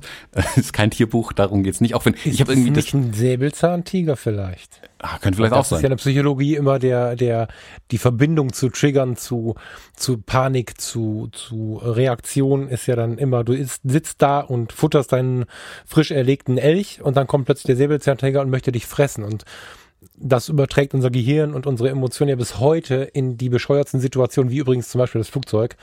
Mhm. Und ähm, dadurch kommen die Situationen zustande, dass manche Leute mit Angstattacken irgendwo sitzen oder plötzlich Herzrasen kriegen oder sich künstlich aufregen, obwohl eigentlich nichts gewesen ist. Ja, das wird ein Säbel. Ich sehe es gerade nicht. Triggers. Nee, nee, ist ein Leopard, glaube ich, wenn das ein, ein Leopard ja, ist. Weiß, wie sieht denn so ein Säbelzahntiger aus? Der hat vorne große Säbelzähne, glaube ich. Säbelzahn. Der sieht anders aus. Größere Zähne. Hast du geguckt? Deswegen heißt das Säbelzahntiger. Ja, aber sonst, der hat auch, das sieht auch so aus wie ein Leopard. Doch, doch. Hat nur andere Zähne. Zähne. Scheißegal, vorspulen. genau. Ähm, auch ein interessantes Buch, kann ich auch durchaus empfehlen. Mhm. Fand ich spannend. Klingt super spannend. Ich brauche die Übersetzung, aber dann mhm. lese ich's. Ja, ich muss echt mal schauen. Also ich finde es hier nur auf Englisch. Wenn jemand die deutsche Version findet, gerne mit dem Link her. Entweder ich stelle mich mhm. blöd an das ist 2016 erschienen, das müsste es doch jetzt eigentlich auf Deutsch geben. Na gut, vielleicht gibt es keinen Markt dafür, keine Ahnung. Also, hm, schade, wenn es es nicht auf Deutsch gibt. Ähm, und das letzte Buch geht auch wieder um Tiere. Ähm, äh, individuelle Wege zum perfekten Mensch-Hund-Team. Von, yes. wie heißt der denn? Ich habe es ja vorhin aufgeschrieben mal wieder, aber äh, ähm, ja, José Arce, Arce, hm, mein Spanisch schlecht. Ähm, das ist so, der, der hat irgendwie so eine Hunde-Auffangstation für traumatisierte Hunde auf Mallorca und der schreibt auch Bücher. So ein bisschen wie, äh, wie heißt der Ritter? Kennt vielleicht der ein oder andere. Äh, der macht der den Ritter auf Mallorca. Andere. Der mallorquinische Ritter. Genau. Ja. Geht's halt um Hunde. Wie gesagt, wir haben jetzt, äh, die Lila ist jetzt ja hier bei uns dazugekommen und haben uns mal ein Buch geholt, um uns dann mal ein bisschen einzulesen, da die Lila sich ja weigert, Bücher zu lesen. Das ist ja der Hammer. Weißt du, wann der äh, der ist in, in drei Wochen ist er in Fellbad bei uns hier in der Gegend. Mhm, der macht gerade eine Deutschlandtour, das habe ich gesehen. Ach, witzig. Ja, wann ist er denn bei euch? Warte mal. Landshut ist das irgendwo da im Süden bei euch, ne? Ja, genau. Landshut ist bei uns im Süden. Nicht? Ja, mehr oder weniger. Doch, ne? Reichenbach, Reichenburg, Landshut, Unterstammheim. Ja, egal. Das ist ja spannend. Okay, da könnte man fast mal überlegen, ob man da hingehen möchte. Hm? Lass ich mal offen die Seite. Mein Gott, was ich hier alles lerne bei diesem Podcast heute. Krass. Aber erzähl mal ein bisschen aus dem Buch, weil ich meine, ich habe hier auch gerade zwei Fellwesen schnarchen, ich weiß nicht, ob man es hört. Ähm, das macht ja was mit einem. Also du hast den Hund ja jetzt schon, wie lange habt ihr den jetzt am Start? Ein bisschen länger, als du es hier erzählt hast. Mm, drei Monate. Habe hin und wieder darauf hingewiesen, dass der Hund was mit dir macht. Äh, ist das noch so? Kannst du ja, das absolut. So, ähm, also selten was mal, beeinflusst einen so sehr wie, wie ein kleiner Hund. Er beschreibt in dem Buch sehr viel, also der Titel ist wirklich sehr, sehr passend. Ich lese ihn nochmal vor. Individuelle Wege zum perfekten Mensch-Hund-Team. Vertrauen schaffen, richtig kommunizieren und erziehen. Und seine Herangehensweise leuchtet sehr, sehr stark ein. Fand ich sehr, sehr gut.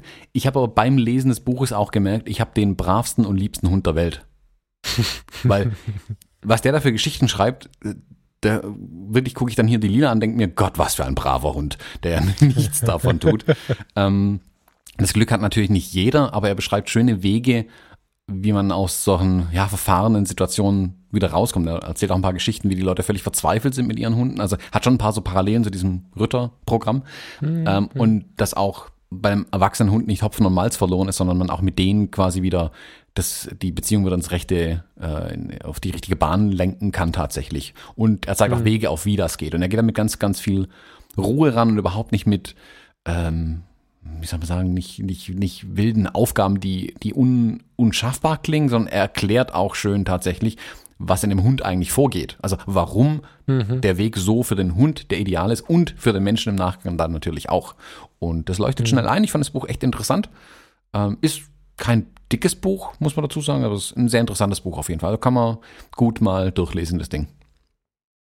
Ja, ich finde den Bereich Hundeerziehung auch super spannend. Also sowohl als Buch mal gelesen, als auch ähm, mal so Vorträge sich mal anzuhören. Ich weiß nicht, wie es bei euch so ist. Wir haben bei uns hier extrem viele Vorträge, weil wir durch die Großstadt und durch die Situation, dass wir ringsherum aber dann wieder grün haben. Also wir haben ja so ein, so ein ständiges Wechselbad von Großstadt direkt aufs Land. Also gibt es ja mal beides. Und ähm, es ist in vielen Bereichen halt auch gerade ein bisschen schicken Hund zu haben. Und was ich aber da positiv sagen muss, äh, sie nutzen so Dinge wie Hundetagesstätte und äh, Hundeschule und so sehr intensiv. Also wir haben hier in Rating, ich glaube inzwischen 20 Hundeschulen, drei Hundetagesstätten und unfassbar viele äh, so Einzelbetreuungen und in Düsseldorf ist das noch ein Vielfaches von dem. Und ähm, da es halt abends immer so Fortbildungsabende, wo du einfach hingehen kannst. Die werden gemacht, da, ich würde sagen, der Ursprungsplan war, da die Hundetrainer einzufinden, zusammenzufinden. Aber es ist halt so, dass auch viele ganz normale Hundebesitzer einfach aus Interesse da abends hingehen und das ist wirklich, wirklich spannend, weil die heutigen Methoden halt doch die an, ganz andere sind, als man sie vor 10, 15, naja, vielleicht vor 20 Jahren noch gehört hat. Ähm, weil es viel mehr darum geht, was in der Kombination zwischen oder was im Zusammenspiel zwischen Hund und Mensch passiert. Es geht nicht mehr nur darum, wie der Hund funktioniert, sondern genau um das, was du gerade beschrieben hast, nämlich wie agieren Hund und Mensch, wie funktionieren sie miteinander. Das ist ein ähm, geiles Thema. Cool. Ja, er, den gucke ich mir mal an, glaube ich. Mhm. Also er beschreibt im Prinzip ein Idealbild, das man vielleicht vor Augen hat, wenn man mit einem Hund unterwegs mhm. ist, schön spazieren geht, das total entspannt ist und dann spielt man ein bisschen mit dem Hund und juhu. Das ist so die Vorstellung, die man hat. Das ist die Vorstellung, die auch ich hatte, ich gebe es dazu. Aber da hinzukommen ist natürlich auch ein bisschen ein Weg, aber er beschreibt schön, wie man diesen Weg quasi schon mit dem Ziel ein bisschen verbinden kann. Also wie man den Hund in die Bahn lenkt, in die man ihn gerne haben möchte, die aber auch für den Hund einfach ideal sind. Also er geht da sehr, sehr, sehr aufs Hundewohl ein auch, was im Umkehrschluss mhm. dann das Menschenwohl ist. Also ich finde es super. Und ja, also die, die Frage war, glaube ich, eigentlich äh, gestellt, was, was ein Hund mit einem macht. Also ich bin viel mehr draußen mittlerweile, tatsächlich. Und noch vieles weiteres, was schön ist. Wenn ich eine Sprachnachricht von dir höre, dann äh, sagt Farina manchmal, wenn der Thomas mal nach der Lila ruft, kannst du mal kurz laut machen. du hast einfach, du hast in manchen Bereichen dann, auch wenn wir dann mal diskutieren oder so, hast du dann äh, so ein, so ein, so ein, wie soll ich das jetzt sagen? So ein Hund macht einen weicher, als man zuvor vielleicht war. Zumindest in der Kommunikation. Das ist, äh, das ist manchmal, das ist manchmal echt sehr, sehr auffällig. Das mag ich sehr. ja, eure Reise. Mmh ich bin, ich bin, du hast ja ein bisschen, also ich möchte ein bisschen bei dir bleiben. Wir können gleich gerne nochmal zurückrutschen. Ich habe ja auch noch was vor. Aber, wo wir gerade beim Reisen und bei dir sind, ähm, ich bin ein bisschen gespannt, was du noch so zu erzählen hast, was du noch so an Reisen vor dir hast, weil wir ja eine Vorschau auf dieses Jahr jetzt machen, was noch kommt. Mhm. Erzähl mal. Oder möchtest du irgendwo, hast du irgendwas, worauf du dich besonders freust? Ja, es geht in äh, sechs Wochen gleich wieder in den Nahen Osten. Diesmal aber nicht an den Pool, nicht in die Sonne liegen und nicht schnorcheln gehen. Ich gehe mit Steffen Böttcher nach Israel. Super. Mhm, wir werden. Super gut. Ja. Möchtest du das vorstellen vielleicht? Also ich den Steffen, der Stilpirat, ich denke, die meisten kennen den von den Hörern, aber vielleicht hat sich noch nicht jeder mit dieser Reise beschäftigt. Vielleicht kannst du mal auf die Reise eingehen, wenn sich jetzt jemand fragt, ich will mit oder so, was, was passiert da? Wie geht das? Genau, also ähm, es ist ein äh, Reportage, Workshop, wenn man so will. Also man macht eine Fotoreportage zehn Tage lang äh, zusammen mit Steffen Böttcher. Mm, wir reisen nach Israel, wir reisen dann da auch jeden Tag weiter. Also für Urlaub im eigentlichen Sinne ist da wirklich nicht viel Zeit. Ähm, ich denke, dass es relativ eng gestrickt sein wird, wobei er aber auch sagt, dass genug Zeit ist, dass man mal durchatmen kann und sich mit den anderen ein bisschen unterhalten kann. Aber wir hatten es ja schon mal, mein Ruhepuls ist etwas höher. Also ich freue mich darauf, wirklich zehn Tage mal auch ein bisschen gechallenged zu werden und mal zu gucken, ähm, was man aus sich selbst und aus seiner Fotografie rausholen kann. Also wir reisen von Frankfurt, glaube ich, ab, wenn ich es richtig weiß, äh, fliegen nach Tel Aviv, dann geht's irgendwie direkt weiter nach Jerusalem, äh, wird dann besucht. Wir sind in ähm, Bethlehem dann unterwegs als nächstes und wir gehen Wie nach viele seid ihr? äh, acht plus Okay, er, ja. acht plus Ja. Steffen, Okay. ähm, fahren dann äh, ans Tote Meer äh, Richtung Jordanien rüber dann sogar. Äh, am Ende sind wir dann nochmal in der Wüste unterwegs. Hebron steht auf dem Plan. Also man kommt schon gut rum da unten. Israel ist nicht so groß, wie man denkt. ähm, aber man ist schon viel unterwegs, glaube ich auch. Ähm, ich freue mich da aber total drauf, weil jetzt der Urlaub war genau das gegenteilige Programm. Also ich bin, ich hatte einen Aktionsradius, wenn man die, die Schnorcheltour mal ausblendet, hatte ich einen Aktionsradius von 300 Metern allerhöchstens zwischen meinem Zimmer und dem Restaurant. Das war, glaube ich, die weiteste Distanz, die ich gelaufen bin. Ähm, Äh, wir nur eine waren- Anlage quasi, ja. Genau, wir waren ein und allein, wir waren auch mal am Strand unten und so, aber das ist auch nur zwei Kilometer weg gewesen.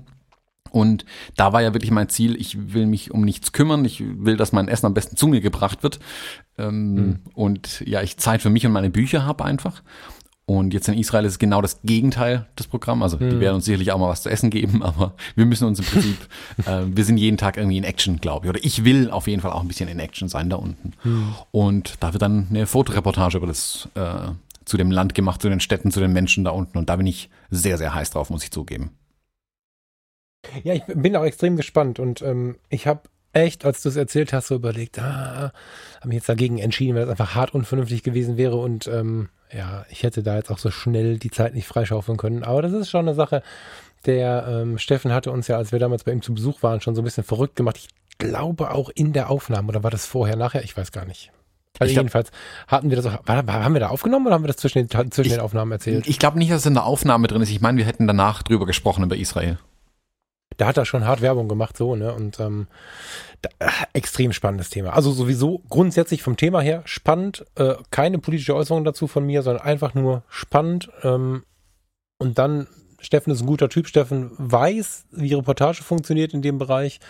Äh, gut, extrem gut. Bin ich wirklich gespannt. Bestell schönen Gruß. Gibt's noch einen Platz? Mm, Ich habe einen Platz, wäre tatsächlich noch frei bei ihm. Ähm, also das ist mein Stand jetzt von letzter Woche. Also bevor ich geflogen bin vor Weihnachten, war noch ein Platz frei. Ähm, könnt ihr einfach mal auf, Ja. seine, auf seine Seite schauen. Ich nehme den Link zu der Tour auch mal in die Shownotes einfach rein. Schaut mal rein. Äh, schönen Gruß von uns. Und ja, wenn noch jemand Bock drauf hat, bucht. Ähm, ist wird würde sich sicherlich machen. lohnen. Ich kann es nicht, genau, wenn irgendwer kurz überlegt, äh, nicht überlegen machen. Also es ist echt cool. Aber es ist, wann geht's los? äh, 12. Februar geht's los. Genau, also es muss ein bisschen konkret, ein bisschen äh, spontan passieren. Mhm.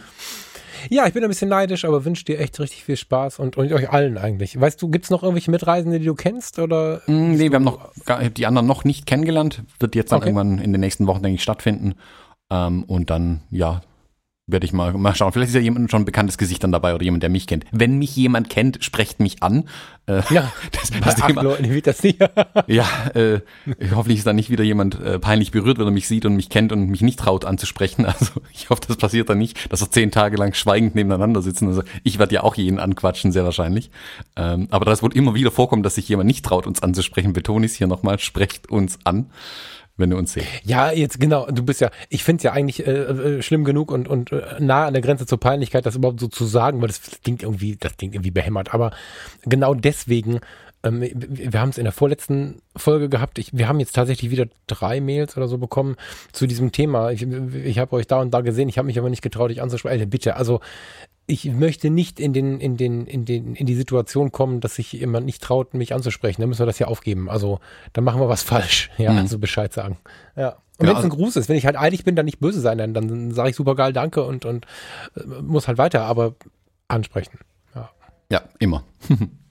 genau, und ja, das ist so der Auftakt für mein Jahr 2019 dann. Tatsächlich die, die Reportage. Also gut, das Jahr geht jetzt los, aber so thematisch die Richtung, wo es hingeht, geht dann mit der Reise ein bisschen los. Also diese äh, Reportage in Israel, du hast vorhin ja auch schon gesagt, die ist ein politisches Land, ein Stück weit, wenn man das so sagen darf, ähm, wo mh, ja, viel darüber diskutiert wird und das wird mich dann aber auch den Rest vom Jahr tatsächlich weiter begleiten. Also mein Vorsatz für dieses Jahr ist, ganz, ganz stark die Reportagen zu vertiefen. Also mich, ich werde mich jetzt aus ein paar anderen Bereichen rausziehen. Das habe ich über die zweite Hälfte 2018 schon gemacht. Wer meine Homepage stark beobachtet hat, hat gemerkt, dass immer mehr Bereiche verschwinden irgendwie.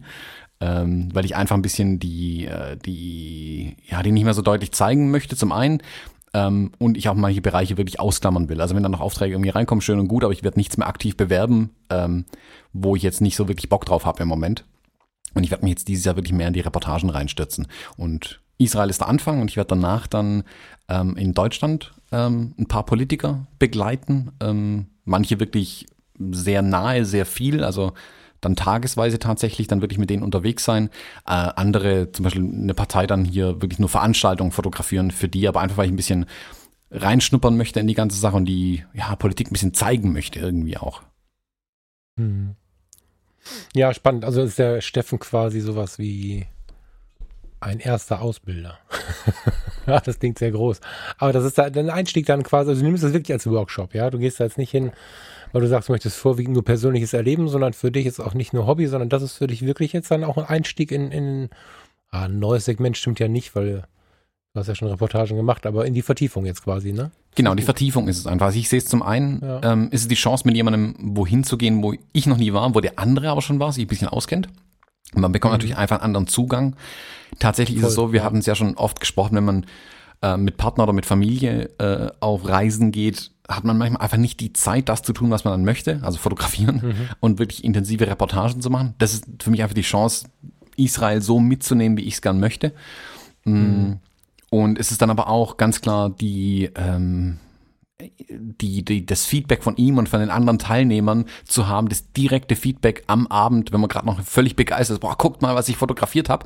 Und dann sagen die einem hoffentlich ehrlich, ah, du, das ist nicht so cool, was du hier machst. Also ich möchte diese Kritik und dieses Feedback dann auch einfach einsammeln, weil ich glaube, dass das gut tut, das schnell zu kriegen. Also ich glaube, so ein breites Kreuz habe ich mittlerweile auch, dass ich das dann vertragen kann, um dann aber auch dieses Jahr dann schon gestärkt dann einfach zu starten. Also da nicht reingehen und irgendwie mal rumbummeln und mal gucken, wie man eine Reportage fotografiert. Ich habe ja schon genug gemacht, wie du gesagt hast, aber ich möchte da schon direkt groß einsteigen, nicht irgendwie langsam. Hm. Ja, das wird die richtige Nummer sein. Steffen hat das ja angedeutet, dass er da relativ direkt und und die Leute auch, also die Leute müssen Bock haben, rangenommen zu werden. Ich glaube, das hat er sogar so gesagt. Ne? Also er, er fragt ab, so, er möchte jetzt keinen Urlaub machen und den Leuten was präsentieren, sondern sie müssen sich selber bewegen und so. Ich bin extrem gespannt. Super gut. Mhm. Genau, und so werde ich dann auch an die anderen Reportagen versuchen ranzugehen. Also ich habe das den Leuten, mit denen ich da jetzt im Gespräch bin, auch schon so ganz klar formuliert. Ja, ihr bekommt Bilder von euren Veranstaltungen, ähm, aber glaubt bitte nicht, dass ich nicht äh, zu, zum äh, in Gänze mein Recht ausnutzen werde, äh, darüber zu berichten, so gut es geht, und zu zeigen, wie so eine Veranstaltung läuft, was da für Leute unterwegs sind. Das sind öffentliche Veranstaltungen ja zum größten Teil, die ich dann fotografiere und auch ein bisschen einfach einen Blick darauf gebe, ähm, wie Politiker hier unterwegs sind, dass es auch nur Menschen sind. Also ich will auch ein positives Bild ähm, abgeben, aber genauso, wenn ich sehe, dass was nicht so cool ist, werde ich auch da dann wirklich den Finger in die Wunde legen oder die Kamera draufhalten, mehr oder weniger. Und ich glaube, da ist Israel ein guter Start dazu. Und dann, da muss man, glaube ich, ein bisschen einfach draufhalten auch und alles mitnehmen. Ja, und das möchte ich dann so als, ja, als, als Kickoff dann wirklich für das Jahr verwenden. Mhm. Ich freue mich da ganz wahnsinnig drauf. Ich bin witzigerweise gestern angesprochen worden, ob ich, nein, das ist jetzt nicht politisch, aber ja, doch so grenzpolitisch, also so ein bisschen kommunalpolitisch, ob ich, ob ich da nicht eine, eine, Gruppe begleiten soll, möchte, ob ich da nicht eine Gruppe begleiten möchte übers Jahr, muss ich mir nochmal durch den Kopf gehen lassen, ob ich die Zeit dazu finde. Hm, mal gucken. Aber da muss ich eigentlich denken. Das sind nicht direkt Politiker, aber so im kommunalen Auftreten irgendwie doch eine sehr, ja, der Politik nahestehende Vereinigung bin ich, ähm, weiß ich noch nicht. Bin ich mir noch nicht ganz im Klaren. Die Ergebnisse finde ich interessant, wenn ich sie so sehe. Ich meine, der Steffen macht es ja auch. Mm, ich werde dich, ich werde dich auf dem Laufenden halten, ob ich das starte oder nicht, aber ich bin äh, voller Vorfreude auf deine Nummern, weil ich ja weiß, wie du auch fotografierst und wie du auch den Menschen fotografierst. Und gerade so das Raussezieren von dem Menschen finde ich halt spannend. Besonders, mhm. wenn es vielleicht gerade nicht sein soll. Also wenn ihr mit im Anzug in der Funktion steht, ist es ja besonders spannend, vielleicht den Menschen äh, so ein bisschen herausseziert zu bekommen. Mhm. Ja, finde ich aufregend. Ja. und was ganz anderes. Also dafür willst du dann die Hochzeit ein bisschen zurücknehmen oder, oder, oder willst du jetzt noch mehr? Also ich überlege gerade, wann du das machen möchtest. ja, ich hatte ja eingangs schon erwähnt, im Sommer ist dann immer viel los. Aber tatsächlich habe ich für nächstes Jahr weniger Hochzeiten angenommen. Also ich habe jetzt meinen okay. Kalender im Prinzip schon eine Weile voll. Ähm, und jetzt kam noch eine Anfrage rein von, also Anfragen kommen genug rein, aber es kam noch eine Anfrage rein, die ich tatsächlich positiv beantwortet habe. Das ist ein bekannter ähm, der heiratet, das, sowas nehme ich jetzt noch an, aber ansonsten werde ich da jetzt nicht mehr viel machen, sage ich mal, ähm, hm. weil ich einfach die, die Zeit im Sommer auch nutzen möchte. Also ist ja nicht nur die Hochzeiten selbst, man hat auch ein bisschen Arbeit davor und danach, vor allem mit der Nachbereitung, die Vorbereitung auf die Hochzeiten und ist dann, wenn man jedes Wochenende unterwegs ist, ist es einfach viel, das, das stresst ja auch, also jeder, der Hochzeiten fotografiert, kann da mitreden mm, und die werde ich tatsächlich ein bisschen reduzieren. Also wie gesagt, das ist einer der Bereiche, die ich ein bisschen zurückgefahren habe für dieses Jahr. Ja, ist ganz gesund, glaube ich.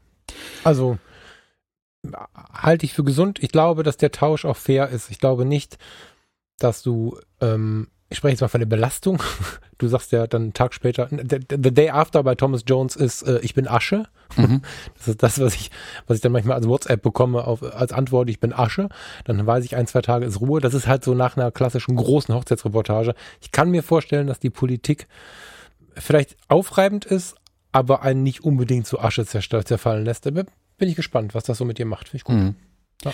ja, ich. Ganz neues Thema, ganz anderes Thema, super. Mhm. Meine Hoffnung ist ja tatsächlich, also ich will die Hochzeiten nicht dauerhaft ähm, reduzieren. Das ist tatsächlich eine kurzfristige Reduzierung. Mittelfristig will ich da wieder mehr reingehen. Meine Erwartung ist, dass ich aber durch die Reportagen, die ich dieses Jahr außerhalb der Hochzeiten mache, viele neue Impulse in die Hochzeitsfotografie für mich mit reinnehmen kann. Also dass ich, wenn mhm. ich jetzt mhm. mal endlich mehr andere Reportagen wieder mache, also ich mache bisher ja viel Eventreportagen für Filme und so weiter, aber das ist eher so ein damit die halt Bildmaterial haben. Da ist nicht viel dabei, was ich mhm. unbedingt zeigen würde. Das ist keine große Kunst.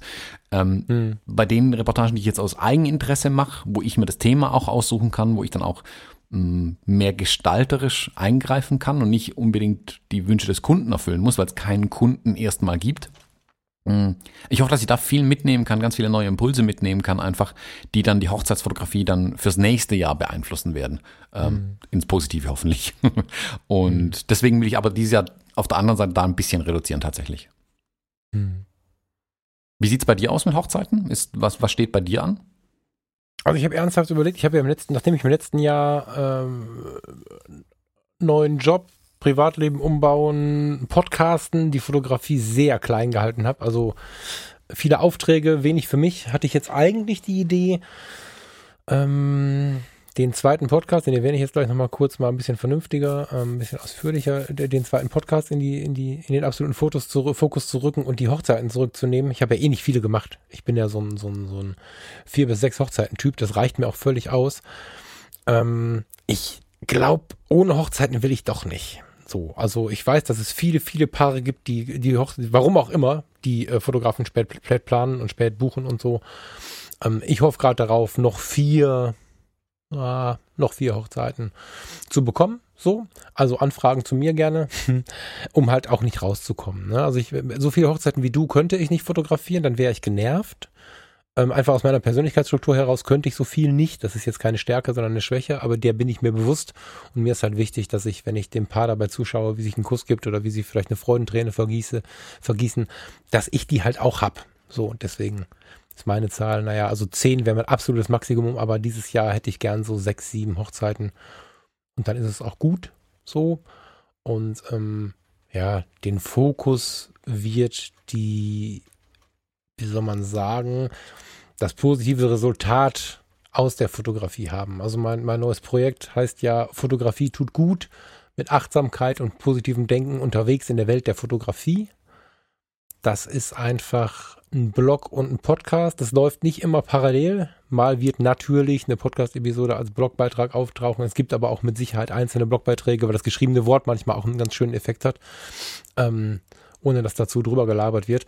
Die Effekte, die die Fotografie so im Positiven haben kann, die möchte ich ein bisschen tiefer beleuchten und das wird auch einen Einfluss auf meine Fotografie haben. Ne? Und ähm, das wird auch noch wieder ein Stückchen auch für mich selber Entwicklung sein, weil ich ja einfach große Wege oder große Teile meiner Wege mit der Fotografie einfach geschafft habe. Also die Fotografie hat mir immer schon viel gegeben und äh, darauf möchte ich jetzt ein bisschen den Blick lenken. Ich ähm, beobachte auch, und das werde ich jetzt nur hier einmal sagen und in dem Podcast gar nicht weiter äh, bereit treten, dass viele negative Gedanken bei dem einen oder anderen medienaktiven Kollegen verbreitet werden und dass es immer wieder Kollegen gibt, die Clickbait-mäßig einfach schreiben, äh, das sind die schlimmsten Fails, das macht der Fotograf falsch und dann meckert der, der, der, der Profifotograf gegen den Hobbyfotografen und dann gibt es Hobbyfotografen, die sagen, ich kann nicht mitreden, ich bin ja nur Hobbyfotograf und all diese ganzen ähm, limitierenden Glaubenssätze möchte ich mal zerschlagen und möchte einfach mit jedem reden, der gerne mal ein Foto macht. Das ähm, kann jemand sein, der nur ein Handy hat und ab und zu mit dem Handy mal ein Bild macht, weil es halt schön ist, wenn die Sonne untergeht. Und das kann ein Profi sein und ein Künstler sein. Ich möchte uns als Fotografen verstehen, wenn wir Bilder machen, warum auch immer wir die machen und mich damit beschäftigen, was die Fotografie so Gutes tun kann. Mhm. Kann mal ganz subtil sein, also einfach nur einfach nur zum Beispiel über den Tellerrand zu schauen, ne, dass ich einfach mit einem kleinen Leiterchen rumlaufe und mir mal einen Astrofotografen schnappe, mir mal einen Naturfotografen schnappe, um einfach den Zuhörern die Möglichkeit zu geben, in einzelne Genres reinzuschauen, reinzuhören, die sie vielleicht selber gar nicht betreiben. Das kann aber auch ein bisschen tiefer gehen mit einer konkreten Story oder auch einfach mal inhaltlich werden, wie man mit Hilfe von einer Kamera oder, oder von, von, von Fotoserien oder so gewisse Effekte auf sein Leben einfach bekommen kann. Das wird sicherlich mein Hauptfokus werden und da sind natürlich dann so kleine, ja, wie soll man sagen, da werden sich kleine, kleine Verbindungen ergeben zur Fotografie, zu meinen eigenen Fotos, ähm, die einfach daraus entstehen werden. So. Ja, das Ding, das geht diesen Januar noch online. Ähm, ich habe es gerade schon mal gesagt, äh, www.fotografietutgut.de. Da kann man den äh, Newsletter abonnieren und dann gibt es eine Nachricht, wenn das Ding online ist. Das ist, glaube ich, 2019 im, im Start jetzt so für mich. Das ist Januar, Februar mit vermehrter Energie und bis dahin hätte ich gerne so einen Groove drin, dass ich ähnlich wie bei den Fotologen auch so eine gewisse Aufnahmezeit habe und weiß, an welchen Punkten ich was aufnehme und an welchen Punkten ich meine Inhalte sammle. Das ist ja bei den, Fotograf, äh, bei den Fotologen inzwischen auch so. Ähm, Im März haben wir ganz, ganz gezielt Urlaub geplant, weil das die einzige Zeit im Jahr jetzt ist, wo wir viel Zeit für einen Urlaub haben. Und ähm, Farina hat das Staatsexamen und eine Bachelorarbeit zugleich vor der Nase. Die macht ja beides zugleich. Ähm, das heißt, wir haben beide so einen Punkt jetzt, wo wir viel geschafft haben, aber auch auf noch mehr blicken in der Zukunft. Und dann werden wir, um es zu motivieren, zwei Wochen in die Karibik fahren. Das ist tatsächlich aber auch, mh, hm, ja, das gehört hier eigentlich auch rein, weil es nicht nur Urlaub ist, sondern auch da wieder so eine Mischung aus harter Motivation ist. Durch Luxus auf der einen Seite, also wir fahren für die zwei Fans, die wir dabei haben, zwei Mails habe ich mal bekommen. wir fahren mit der Mein Schiff 5 ähm, durch die Karibik und äh, auf der einen Seite ist es halt fetter Luxus, auf der anderen Seite ist es aber so, dass wir uns, ähm, was die, was die äh, Aktivitäten an Land angeht, uns äh, wieder unter die Menschen schieben möchten. Also nicht jetzt irgendwie von morgens bis abends rumliegen, sondern ähm, wir besuchen zum Beispiel eine Grundschule auf einer kleinen karibischen Insel und die haben quasi die Europa AG, die unterhalten sich in ihrem Unterricht über die Europäer, Geschichte, glaube ich. Mal gucken, was dabei rauskommt. Wenn wir als Deutsche zum Geschichtsunterricht kommen, bin ich mir nicht so sicher. Und das ist eine Klasse aus Grundschülern irgendwie bis 13, also die von der Range ein bisschen breiter, glaube ich. Ähm, und der Lehrer, der verbringt dann Zeit mit uns und die Schüler dürfen uns Fragen stellen und so. Ähm, fand ich super spannend und danach mhm. werden wir ein bisschen durch dieses Dorf da geführt und so. Kleine Gruppe, so, und ich finde es immer wichtig, deswegen haben wir es auch so früh gebucht, das ist leider deutlich teurer dann, aber ich finde es wichtig, solche Möglichkeiten noch zu bekommen, weil wenn du einfach nur die drei Hotspots irgendeiner karibischen Insel abfährst, das ist auch geil, ne? Also es ist immer schön da, aber ich möchte auch an die Menschen ran und da haben wir so, so ein paar Dinge einfach, wo wir auch mal alleine durch die, durch die, durch die Hafenstädte laufen und so. Das wird eine gute Mischung, denke ich, um einfach dann extrem gestärkt ins neue Jahr zu gehen wahrscheinlich auch wieder hier und da einer Träne. Das sind nicht alles Länder, wo, wo es glänzt. Also da sind auch Länder dabei, die einem bestimmt eine Träne in die Augen treiben, so. Aber das soll uns einfach Schub geben für den, für den Rest des Jahres und uns ein bisschen belohnen für das, was bis jetzt so gelaufen ist. Ja, und dann gehe ich neben Fotografie tut gut an ähm, das Serienprojekt. Ich habe ja schon mal im Fotologen Campus gefragt und würde jetzt auch nochmal aufrufen. Habe die nicht vergessen, die da geschrieben haben. Das, äh, ich melde mich, wenn es dann soweit ist. Ähm, jeder, der in irgendeiner Form Nachtschicht betreibt und Bock hat auf einen Teil oder wer Bock hat, ein Teil eines Projektes zu werden, der kann sich gerne bei mir melden. Das wird dann so ab März ein bisschen intensiviert werden. Da habe ich vorher zwei, drei Termine, aber halt nicht so richtig viel. Das ähm, geht dann los parallel zu dem Podcast Fotografie tut gut und parallel zu den Fotologen. Also extrem wichtig, die Fotologen bleiben da, wo sie sind. Die werden jetzt nicht irgendwie aufgegeben, nur weil der Thomas irgendwo durch die Welt jettet oder, oder ich jetzt einen zweiten Podcast habe oder so. Thomas hat auch einen zweiten Podcast. Haben Mhm. wir eigentlich schon mal richtig, richtig laut Werbung gemacht hier? Ich Sag weiß es nicht. Äh, genau, Sag Fotogra äh, wie heißt er denn? Jetzt habe ich den Namen vergessen. Der Fotografie Business Podcast heißt der zweite Podcast, den ich mache, mit, zusammen mit dem äh, Michael Omori Kirchner. Den haben wir auch schon das ein oder andere Mal erwähnt. Und da geht's hauptsächlich ja um Fotografie Business, also das tägliche Leben der arbeitenden Fotografen. Wer hätte das jetzt gedacht eigentlich? Genau, wer hätte das gedacht? Dass du einen Business-Podcast machst, das ist ja der Hammer. Genau, die Entscheidung war halt einfach so ein bisschen äh, tiefer in die Themen reinzugehen, da wir hier bei den Fotologen oft Mails bekommen haben, hey, könnt ihr das Thema nicht nochmal tiefer behandeln und wie ist hier das eine oder das andere und wir gehen da, oder ich gehe da viel per Mail dann drauf ein, das macht mir auch total viel Spaß, Mm, ist aber natürlich immer ein bisschen schade, wenn ich dann einem per Mail antworte und die ganzen anderen natürlich diese Antwort nicht bekommen, die es vielleicht auch gerne gehört hätten, Mm, wenn wir da tiefer zu einem Thema sprechen. Und da habe ich mir einfach gedacht, cool, das wäre doch eine Möglichkeit, das dann vielleicht mit dem Michael zusammen anzugehen. Genau, und das gibt's in diesem anderen Podcast. Hauen wir auch in die Shownotes rein, damit da jeder einfach Ja, draufklicken genau. kann. Genau, also ne, die Fotologen bleiben, die Fotologen sind, sind schon da, nur es ist ja so, dass wir beide, das ist kein Geheimnis und wir genießen das ja auch sehr, wir sind da schon unterschiedlich und haben ganz andere, wie soll man sagen, also an, andere Anfasspunkte, wenn es darum geht, wie wir so durchs Leben rennen. Ähm, glaube, die Basis ist eine ganz gute Leiche, aber ansonsten machen wir die Dinge ja einfach unterschiedlich und dann wird der Falk gefragt, dann wird der Thomas gefragt und jetzt läuft halt auf der linken und auf der rechten Seite noch ein Podcast parallel. Aber wir schalten jetzt hier nicht den Kanal ab. Das bleibt schon noch so. Mhm. Ja, und habe ich sonst noch irgendwas hier auf meinem, ich habe mir so einen tollen Zettelchen gemacht. Lass mich mal eben gucken. Mm, Lass mich vielleicht nochmal noch eine Frage zur Karibik stellen. Hast du da, so, wenn, gerne. du, wenn du Ja. die Kreuzfahrt machst, hast du da konkret ja auch irgendwie ein fotografisches Ziel genommen für die, für die Reise? Ja, ich, also was heißt ein konkretes Ziel? Ich möchte, ähm, wir, wir haben ja mit dem Kai Beermann dieses, dieses ähm, Interview über die Reisefotografie gemacht, was ich tatsächlich in dem Zug noch ein bisschen im Hinterkopf habe, weil auch da sprachen wir ja von einer anderen Schiffsreise, auch in der ähnlichen Region, das war Mittelamerika, aber Mittelamerika ist ja direkt neben der Karibik, wer sich auskennt. Und ähm, da sprachen wir schon mal darüber, wie ich das fotografiert habe und ich werde doch mit ein bisschen mehr Achtung rangehen, wie ich es tue, weil was du gerade eingangs schon mal gesagt hast, nämlich, dass die meisten Leute, wenn sie mit äh, Partner oder Familie reisen, nicht fotografieren können, äh, das ist für viele Menschen ja so. Und ich habe damals schon gesagt, dass ich quasi meine Tage, also dass ich eine Reportage über meine Tage gemacht habe und nicht gezielt nur über die Menschen. Also wenn ich einen Menschen getroffen habe oder mehrere Menschen getroffen habe, damals waren es Indianer, jetzt wird es vermutlich im Highlight diese Schulklasse sein oder so, dann ähm, habe ich nicht den einzigen Fokus darauf gesetzt, diese Leute zu porträtieren, sondern habe ähm, ganzheitlich versucht, alles aufzunehmen, was ich so dann erlebt habe und habe das dann mitfotografiert. Also ich bin nicht aus der Situation rausgegangen, um ein Foto zu machen, wie das viele machen müssten, sondern ich habe versucht, innerhalb der Situation teilweise auch aus der Beobachterperspektive mit zu fotografieren, was in der Denkweise für mich was ganz anderes ist. Also ich, wenn ich, wenn ich fotografiere ähm, im Urlaub und möchte den Häuptling vor mir eines alten Indio-Stammes zum Beispiel fotografieren, dann gehe ich aus der Situation raus und schaffe mir da irgendwie einen schönen Hintergrund und mache ein Tu. Und so versuche ich in der Situation, in dem Gespräch, was ich führe, ein Foto einzubauen. Und ähm, das möchte ich ein bisschen intensivieren und auch noch ein bisschen mehr für mich nachdenken, ähm, ob das nicht sogar Sinn macht, das ein bisschen klassischer, ein bisschen intensiver noch zu definieren. Also daraus wirklich eine Art der Fotografie zu machen. Weil ich mache das immer schon so, bemerke aber, dass viele Leute so eine gewisse Blockade haben, wenn es an Urlaubsfotografie geht. Die können oft nur mit Familie und Partnern in Urlaub fahren und dann aber irgendwie nicht so viel fotografieren oder so von alleine. Und ich würde gerne noch ein bisschen aufschlüsseln, wie denn beides geht. Mhm. Das also ist da tatsächlich mich, was, was ich Ja. mit aufs Schiff nehmen möchte, ja.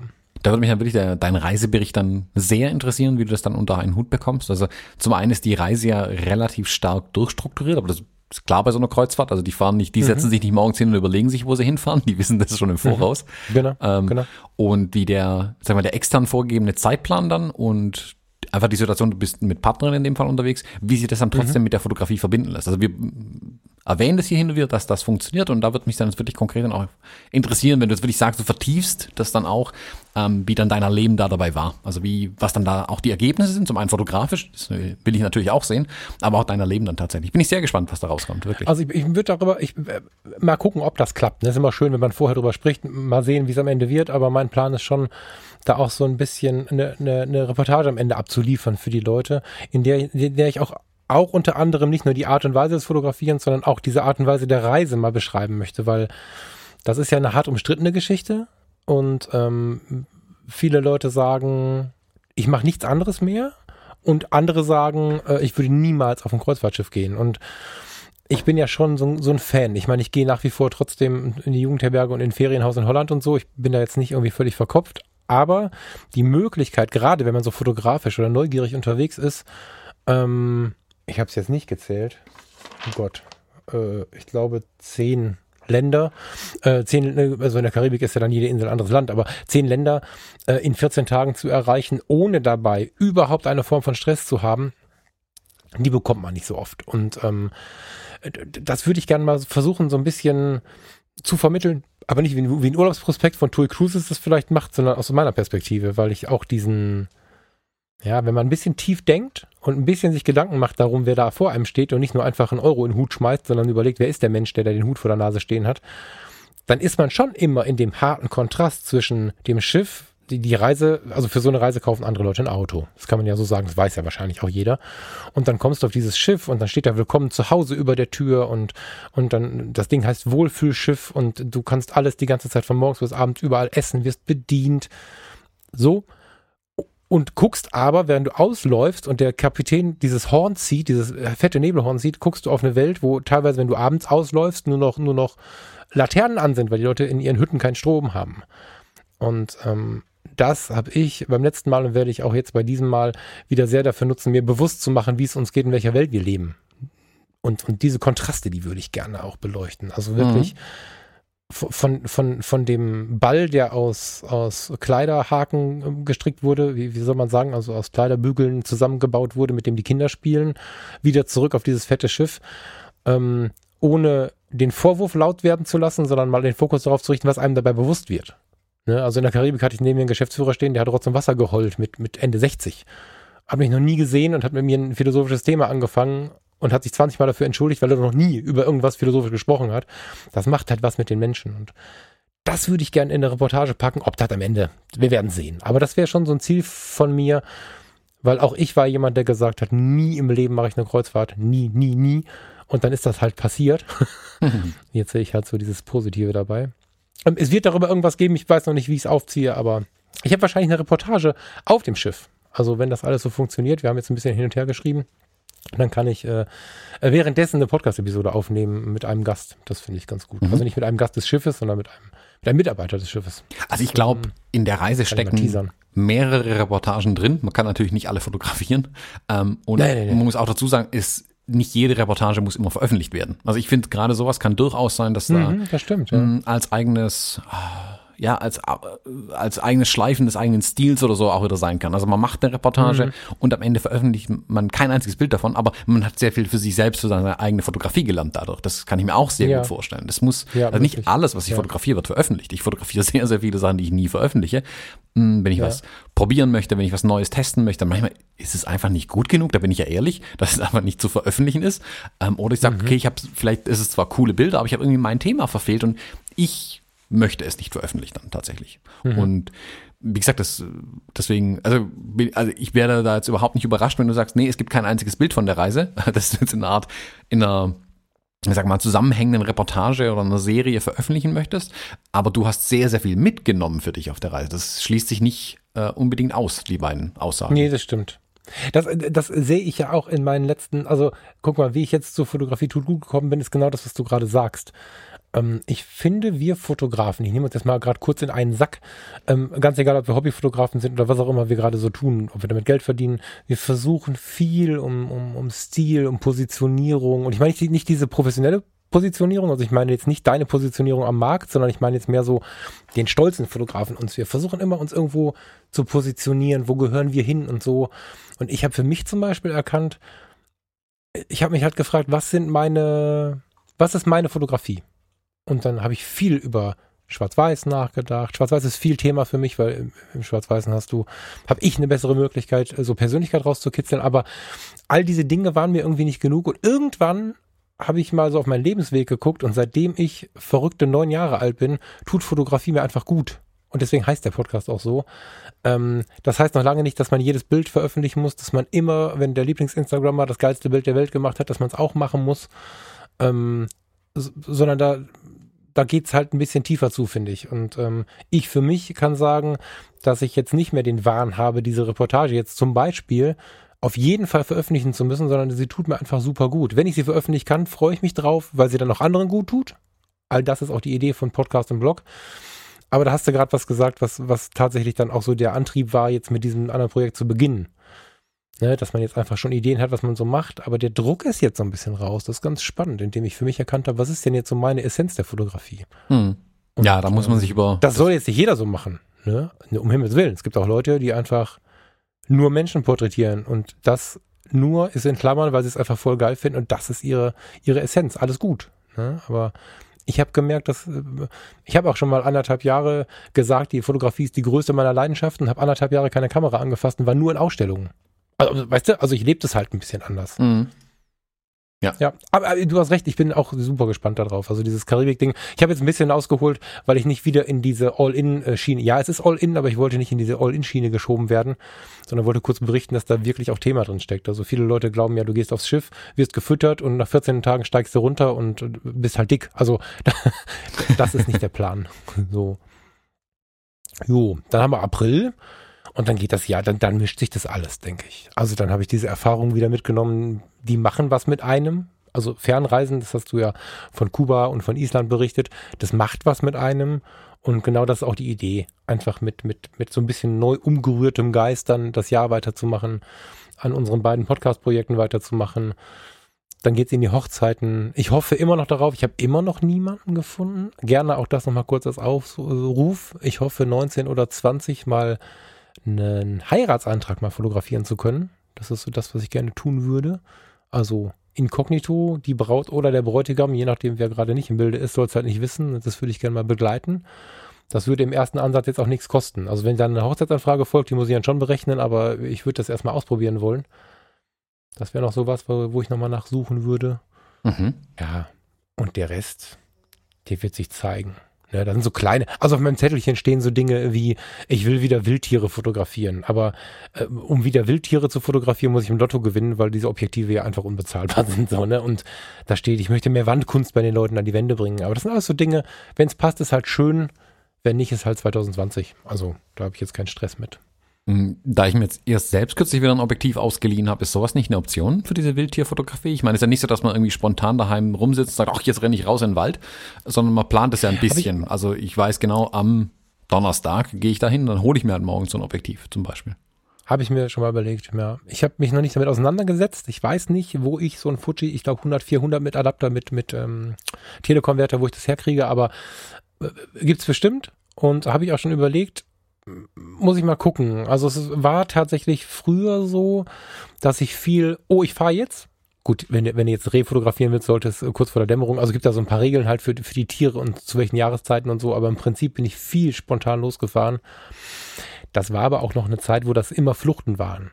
Mhm. Ne, da hatte ich, da hatte ich den, den Krebs gerade durch und super viel Stress im Job. Also das war eine, eine ganz, ganz ätzende Zeit, was, was Druckgefüge anging.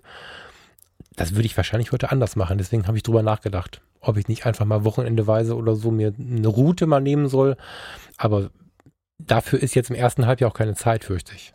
Also deswegen ist, hängt das auch jetzt auf meinem Zettelstand weiter hinten, weil ob gekauft oder, oder gemietet, wäre das eine Sache für zweites Halbjahr oder später. Hm. Ja. Ja, jetzt haben die ganzen Wildtiere ja eh gerade Winterpause. Die Wälder sind leer. Niemand ist mehr da. Genau. Alle, alle in der Karibik. Genau, sind jetzt alle gerade im Moment in der Karibik unterwegs.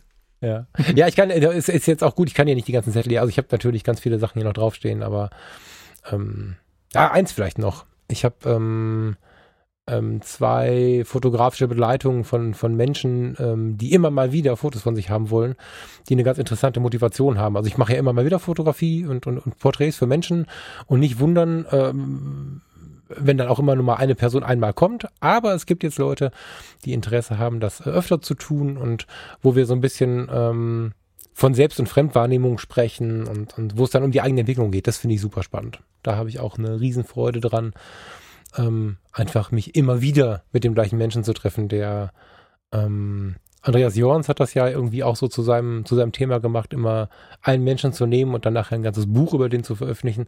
Mhm. So weit will ich jetzt nicht gehen. Also in der Planung nicht. Aber ähm, das, was da jetzt schon passiert ist, ist schon sehr tief und vor allen Dingen nicht nur Business, sondern auch eine schöne Erfahrung einfach. Da bin ich, da bin ich auch ein bisschen gespannt, wie das so weitergeht. Ja. Mhm. schön. Klingt auch bei dir nach einem ziemlich spannenden Jahr, würde ich sagen. Ja. Ja, aber ich will es nicht zu spannend haben, ne? So 72, weißt du ja, ne? Nur nicht zu viel Aufregung. Bloß kein Stress, ja. Ja, Stress jetzt vergeben, aber ey, also das steht tatsächlich über allem, ne? Also ich, ich, ich, ich möchte nicht mehr so verrennen. Ja. Hm. Ja gut, man muss jetzt auch dazu sagen, du hast auch noch tatsächlich einen, einen normalen Tagesjob nebenher, der irgendwie erfüllt sein möchte. Ja, der, der auch zehn Stunden geht. Also genau, das darf man nicht außer Acht Ich vergesse das lassen, selber also. immer. Ja. Ja. ja, ich vergesse das selber immer. Das ist, ähm, ich mache das sehr, sehr, sehr gerne, aber das sind schon auch noch ein paar Stunden, die da einfach geritten werden müssen. Das tue ich sehr gerne, aber so viel mehr passt da halt auch gar nicht rein. Also was ich jetzt erzählt habe, ist, glaube ich, auch schon das, was da reinpasst. Ähm, ich würde ähm, Hochzeiten gegen andere Tagesaufträge zum Beispiel tauschen, aber ich könnte jetzt nicht noch ein ganzes, ein ganzes neues Thema mit reinbringen. Ne? Also wenn, wenn irgendwer eine Baureportage haben wollen würde, habe ich schon mal gemacht, ähm, vor ein paar Jahren oder wenn irgendwer eine eine Urlaubsbegleitung für ein, zwei Tage haben wollen würde, weil irgendwas Dolles passiert oder so. Ja, passt schon, aber da müsste ich einfach ähm, dann auf dem Zettel hinten eine noch offene Hochzeit vielleicht wegstreichen oder so. Ja. Hm. Gut. Ähm, möchtest du, ich, ich gucke gerade, Transparenz und so, ne? Ich gucke gerade in unsere Notizen und hier unten stehen noch Dinge. Möchtest du, möchtest du noch Dinge erwähnen oder möchtest du mir Tschüss sagen? Hm, Ich glaube, wir Hier sind durch. markiert, guck mal rein. Ja, ich, ich sehe es gerade. Hier stehen äh, noch die wildesten Sachen. Ja, also was, was vielleicht noch hinweisen kann, mh, weil es dann bald soweit ist, in zwei Wochen wird dieses äh, mein kleines E-Book erscheinen, äh, Fujifilm JPEG-Rezepte. Mh, Das hat mich jetzt tatsächlich die letzten zwei, drei, vier Monate irgendwie beschäftigt, dieses Buch. Und das soll jetzt im Januar starten und ich ich fürchte und hoffe gleichzeitig, dass auf Basis dessen sicherlich auch noch einige Dinge passieren werden. Da muss ich aber tatsächlich sagen, da ist die, die Planung auch ein bisschen mehr äh, ad hoc dann. Also es gibt ein paar Sachen, ich bin mit ein paar Firmen und Personen im Gespräch zu diesen Themen, sagen wir mal so, mehr kann ich da noch gar nicht verraten. Da gibt es aber momentan nichts Konkretes, was ich tatsächlich sagen könnte, ähm, was da rauskommen wird. Ich denke aber, sobald das Buch mal am Markt ist, dann tatsächlich werden da sich noch mal, wird da sich noch mal eine ganz andere Dynamik einfach entwickeln. Und also das hat jetzt vorher schon angefangen, deswegen denke ich, wird es nur mehr werden, wenn das Buch dann tatsächlich draußen ist. Und da werden dann sicherlich noch einige Dinge dann kommen. Also was ich vielleicht sagen kann, tatsächlich ist das, äh, dass ich meine Workshops wieder reinnehmen werde für dieses Jahr. Also letztes Jahr habe ich ja sehr, sehr viele Hochzeiten fotografiert. Das war auch schön und cool und toll. Ich habe aber auch viele Anfragen von Leuten bekommen, die gerne mit mir fotografieren möchten, also einen Workshop buchen möchten oder ein Coaching oder sowas. Und ich habe irgendwie alle ablehnen müssen, weil die meisten halt doch auch eher an einem Samstag oder Sonntag Zeit hätten. Samstags bin ich auf der Hochzeit, sonntags, wie du gesagt hast, bin ich dann Asche und kann dann nichts mehr.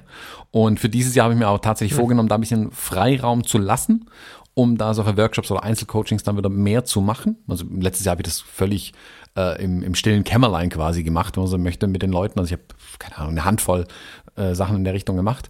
Und für dieses Jahr möchte ich einfach wieder mehr machen tatsächlich. Und äh, ich überlege mir gerade noch, was ich von den Sachen, die ich letztes Jahr gemacht habe, dann dieses Jahr öffentlich anbieten möchte. Also tatsächlich sagen möchte, hey, hier gibt's Workshop XY oder so. Und ähm, da schaue ich noch nicht. Mein Ziel ist, mich bis Ende Januar eigentlich entschieden zu haben, spätestens bis Ende Januar entschieden zu haben, was ich dann für dieses Jahr da machen möchte. Also gerade mit den Fujifilm-Kameras, also das Buch ist ja auch so ähnlich entstanden, einfach aus dem raus, dass, dass ich A gerne über das Thema spreche und zum anderen aber auch viele Fragen dadurch dann wiederum zu mir kamen und ich einfach sehr, sehr viel ähm, hier Material gesammelt habe, Fragen, Antworten auch gesammelt habe, Know-how an, angehäuft habe, dass ich mir dachte, komm, jetzt muss es mal irgendwie raus. Da war das E-Book jetzt eine schöne Möglichkeit. Ähm, wird es aber auch ganz gerne in dem Workshop vielleicht irgendwie umsetzen. Also, dass ich da die Sachen dann den Leuten auch beibringen kann, wie man mit den Kameras umgeht. Uh, also mhm. eins der Themen zum Beispiel. Ich habe jetzt zum Beispiel, äh, muss ich zugeben, nicht das allergrößte Interesse dran, äh, Hochzeitsfotografie tatsächlich als Workshop anzubieten. Ich weiß nicht warum, das das ist irgendwie so mein Ding, mein Stil, den ich durchziehe und ich weiß dann nicht so richtig, da will ich den Leuten irgendwie nicht so wirklich reinquatschen. Da habe ich noch nicht so das Thema, den Zugang gefunden, was ich für einen Hochzeitsfotografie-Workshop machen könnte zum Beispiel. Es gibt genug andere Bereiche, Porträt mhm. zum Beispiel, Lichtführung, Sachen, die interessieren mich dann tatsächlich mehr, da glaube ich mehr, dass da ein Workshop geeignet ist. Aber man wird sehen, was kommt dieses Jahr. Sehr gut. Ja, Workshops. Äh, macht das, Ausrufezeichen und genau deswegen freue ich mich auch auf unsere weitere Planung, was das Fotologen-Wochenende angeht, weil wir ja dann nun uns auch entschieden hatten, im letzten Jahr schon kein, kein, kein äh, Meetup zu machen, wie das hier und da gewünscht war, sondern einen Workshop daraus zu machen. glaube, wir haben, wir können gut, guten Gewissens sagen, wir haben es anders gemacht, ohne jetzt einen direkten Vergleich ziehen zu wollen. Und das, das hat schon, das hat mich schon schwer bewegt, dieser Workshop, muss ich sagen. Und ähm, hätte ich auch Bock drauf. Ja, aber habe ich nichts Konkretes, nichts alleine. Also das, also mir wäre das jetzt aktuell was, was wir zusammen machen können. Ob ich da so, also jetzt kommt mal eine Anfrage, ob ich, ähm, ob ich mal jemandem einzeln die Fotografie ein bisschen näher bringe, wenn jemand von 0 auf 100 möchte oder so. Das passiert schon. Das würde ich auch weitermachen, das ist nicht das Problem. Aber so richtig einen klassischen Workshop, ah, da halte ich mich an unser, an unsere Fotologengeschichte hier hm. mal. Ja. ja, man muss auf. Ja, finde ich. Ja, man muss auf die Sachen einfach Lust haben auf die Workshops. Also ein Workshop nur des Workshop genau. wegens machen, finde ich dann auch ein bisschen albern. Deswegen sortiere ich auch relativ genau. genau, welche Themen ich dann tatsächlich anbieten möchte. Ich glaube, wenn ich das so beobachte, ich müsste mich auch ähm, Ah, ich müsste mich hart mit dem Thema Workshops beschäftigen und viel härter, als ich es getan habe, weil äh, ich beim, bei dem, bei dem Fotologen-Workshop zum Beispiel, den wir jetzt gegeben haben, ähm, da habe ich so viel gegeben, dass ich dann auch erstmal drei Monate keinen Workshop mehr hätte geben können. Und ich weiß nicht, wie schlau das ist, die ganze Energie bei einem mal rauszuhauen. Aber wahrscheinlich ist das genau meine Art, warum ich genau einen geben kann im Jahr, nämlich den. Mhm. Ich glaube, ich wäre tot, wenn ich zwischen all dem, also zwischen Hauptjob und Fotografieren und Hochzeiten und jetzt auch noch regelmäßig Workshops geben müsste, könntest du mich wahrscheinlich wegbringen. Das ähm, funktioniert mhm. nicht. Dein Jahr klingt auch sehr voll. Mhm. Wieso mit Achtsamkeit? Das mache ich dann nächstes Jahr wieder.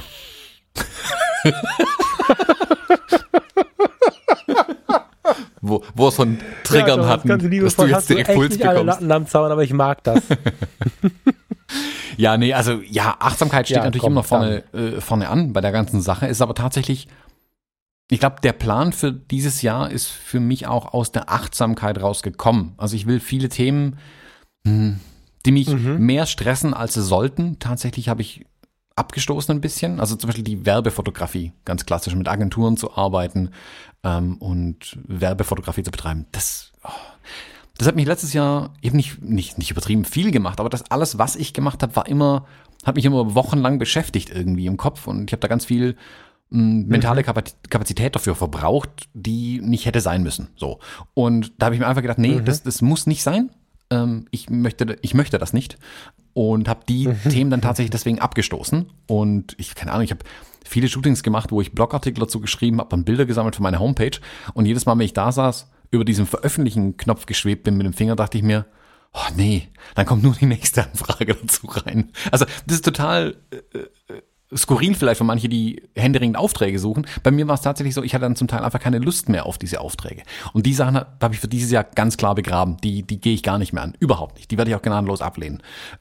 Einfach um mehr mentale Kapazität für mich frei zu haben. Und das ist, was diese Achtsamkeit angeht. Also, dass ich einfach mal auch durchatmen kann und sagen kann, okay, worauf habe ich denn tatsächlich Lust? Und die Workshops zum Beispiel, ich habe viel mehr Lust, mich wirklich mal eine Woche, zwei ähm, hier in meinem Büro zu vergraben und mich um so einen Workshop zu kümmern, den sauber aufzubereiten, deren auch zu geben und dann mit den Leuten irgendwie Spaß zu haben und Wissen weiterzugeben, als dass ich wieder irgendwelche Industriemetallklumpen fotografieren muss unbedingt, wo ich mir dann irgendwie die Ideen aus den Fingern saugen müsste dazu. Also das, das, da glaube ich schon, dass ich dann, ich hoffe, dass ich dafür dieses Jahr einen Wechsel hinbekomme und mehr Dinge mache, die mir mehr als nur, mehr als nur Geld dann zurückgeben. Dass es einfach mehr von der Sache zurückkommt dann am Ende. Hm. Also ja, so der Plan. Also Achtsamkeit ja. soll, soll auf jeden Fall Thema bleiben. Ist nicht verschoben. Ich bin sehr gespannt. ich, äh, ja, enthalte mich jetzt jeden Kommentars und äh, werde das ein bisschen im Auge behalten. genau, mahnst mich dann. Und würde sagen, wir, ich mahne dich dann an und, und dann kriegst du Zwangsstunden, dass du dich dann irgendwo hinsetzt und dann Fotografie tut gut hören musst oder so. Ja, irgendwie so machen wir das. Thomas, ich würde sagen, wir gehen jetzt in unser Wochenende und ich danke dir für deine Zeit danke jedem Hörer für seine Zeit und wünsche euch allen ein total geiles Wochenende und, und ein schönes Jahr. Und ein, ja, stimmt. Und ein schönes Jahr. wir haben gar nicht gesagt frohes neues Jahr, oder haben wir das am Anfang gesagt? Ähm, Doch, ja, sagen wir noch, noch frohes gesagt, neues Jahr an alle Hörer da draußen. Alles da. Mach es gut. Bis später. Bis dann. Tschüss.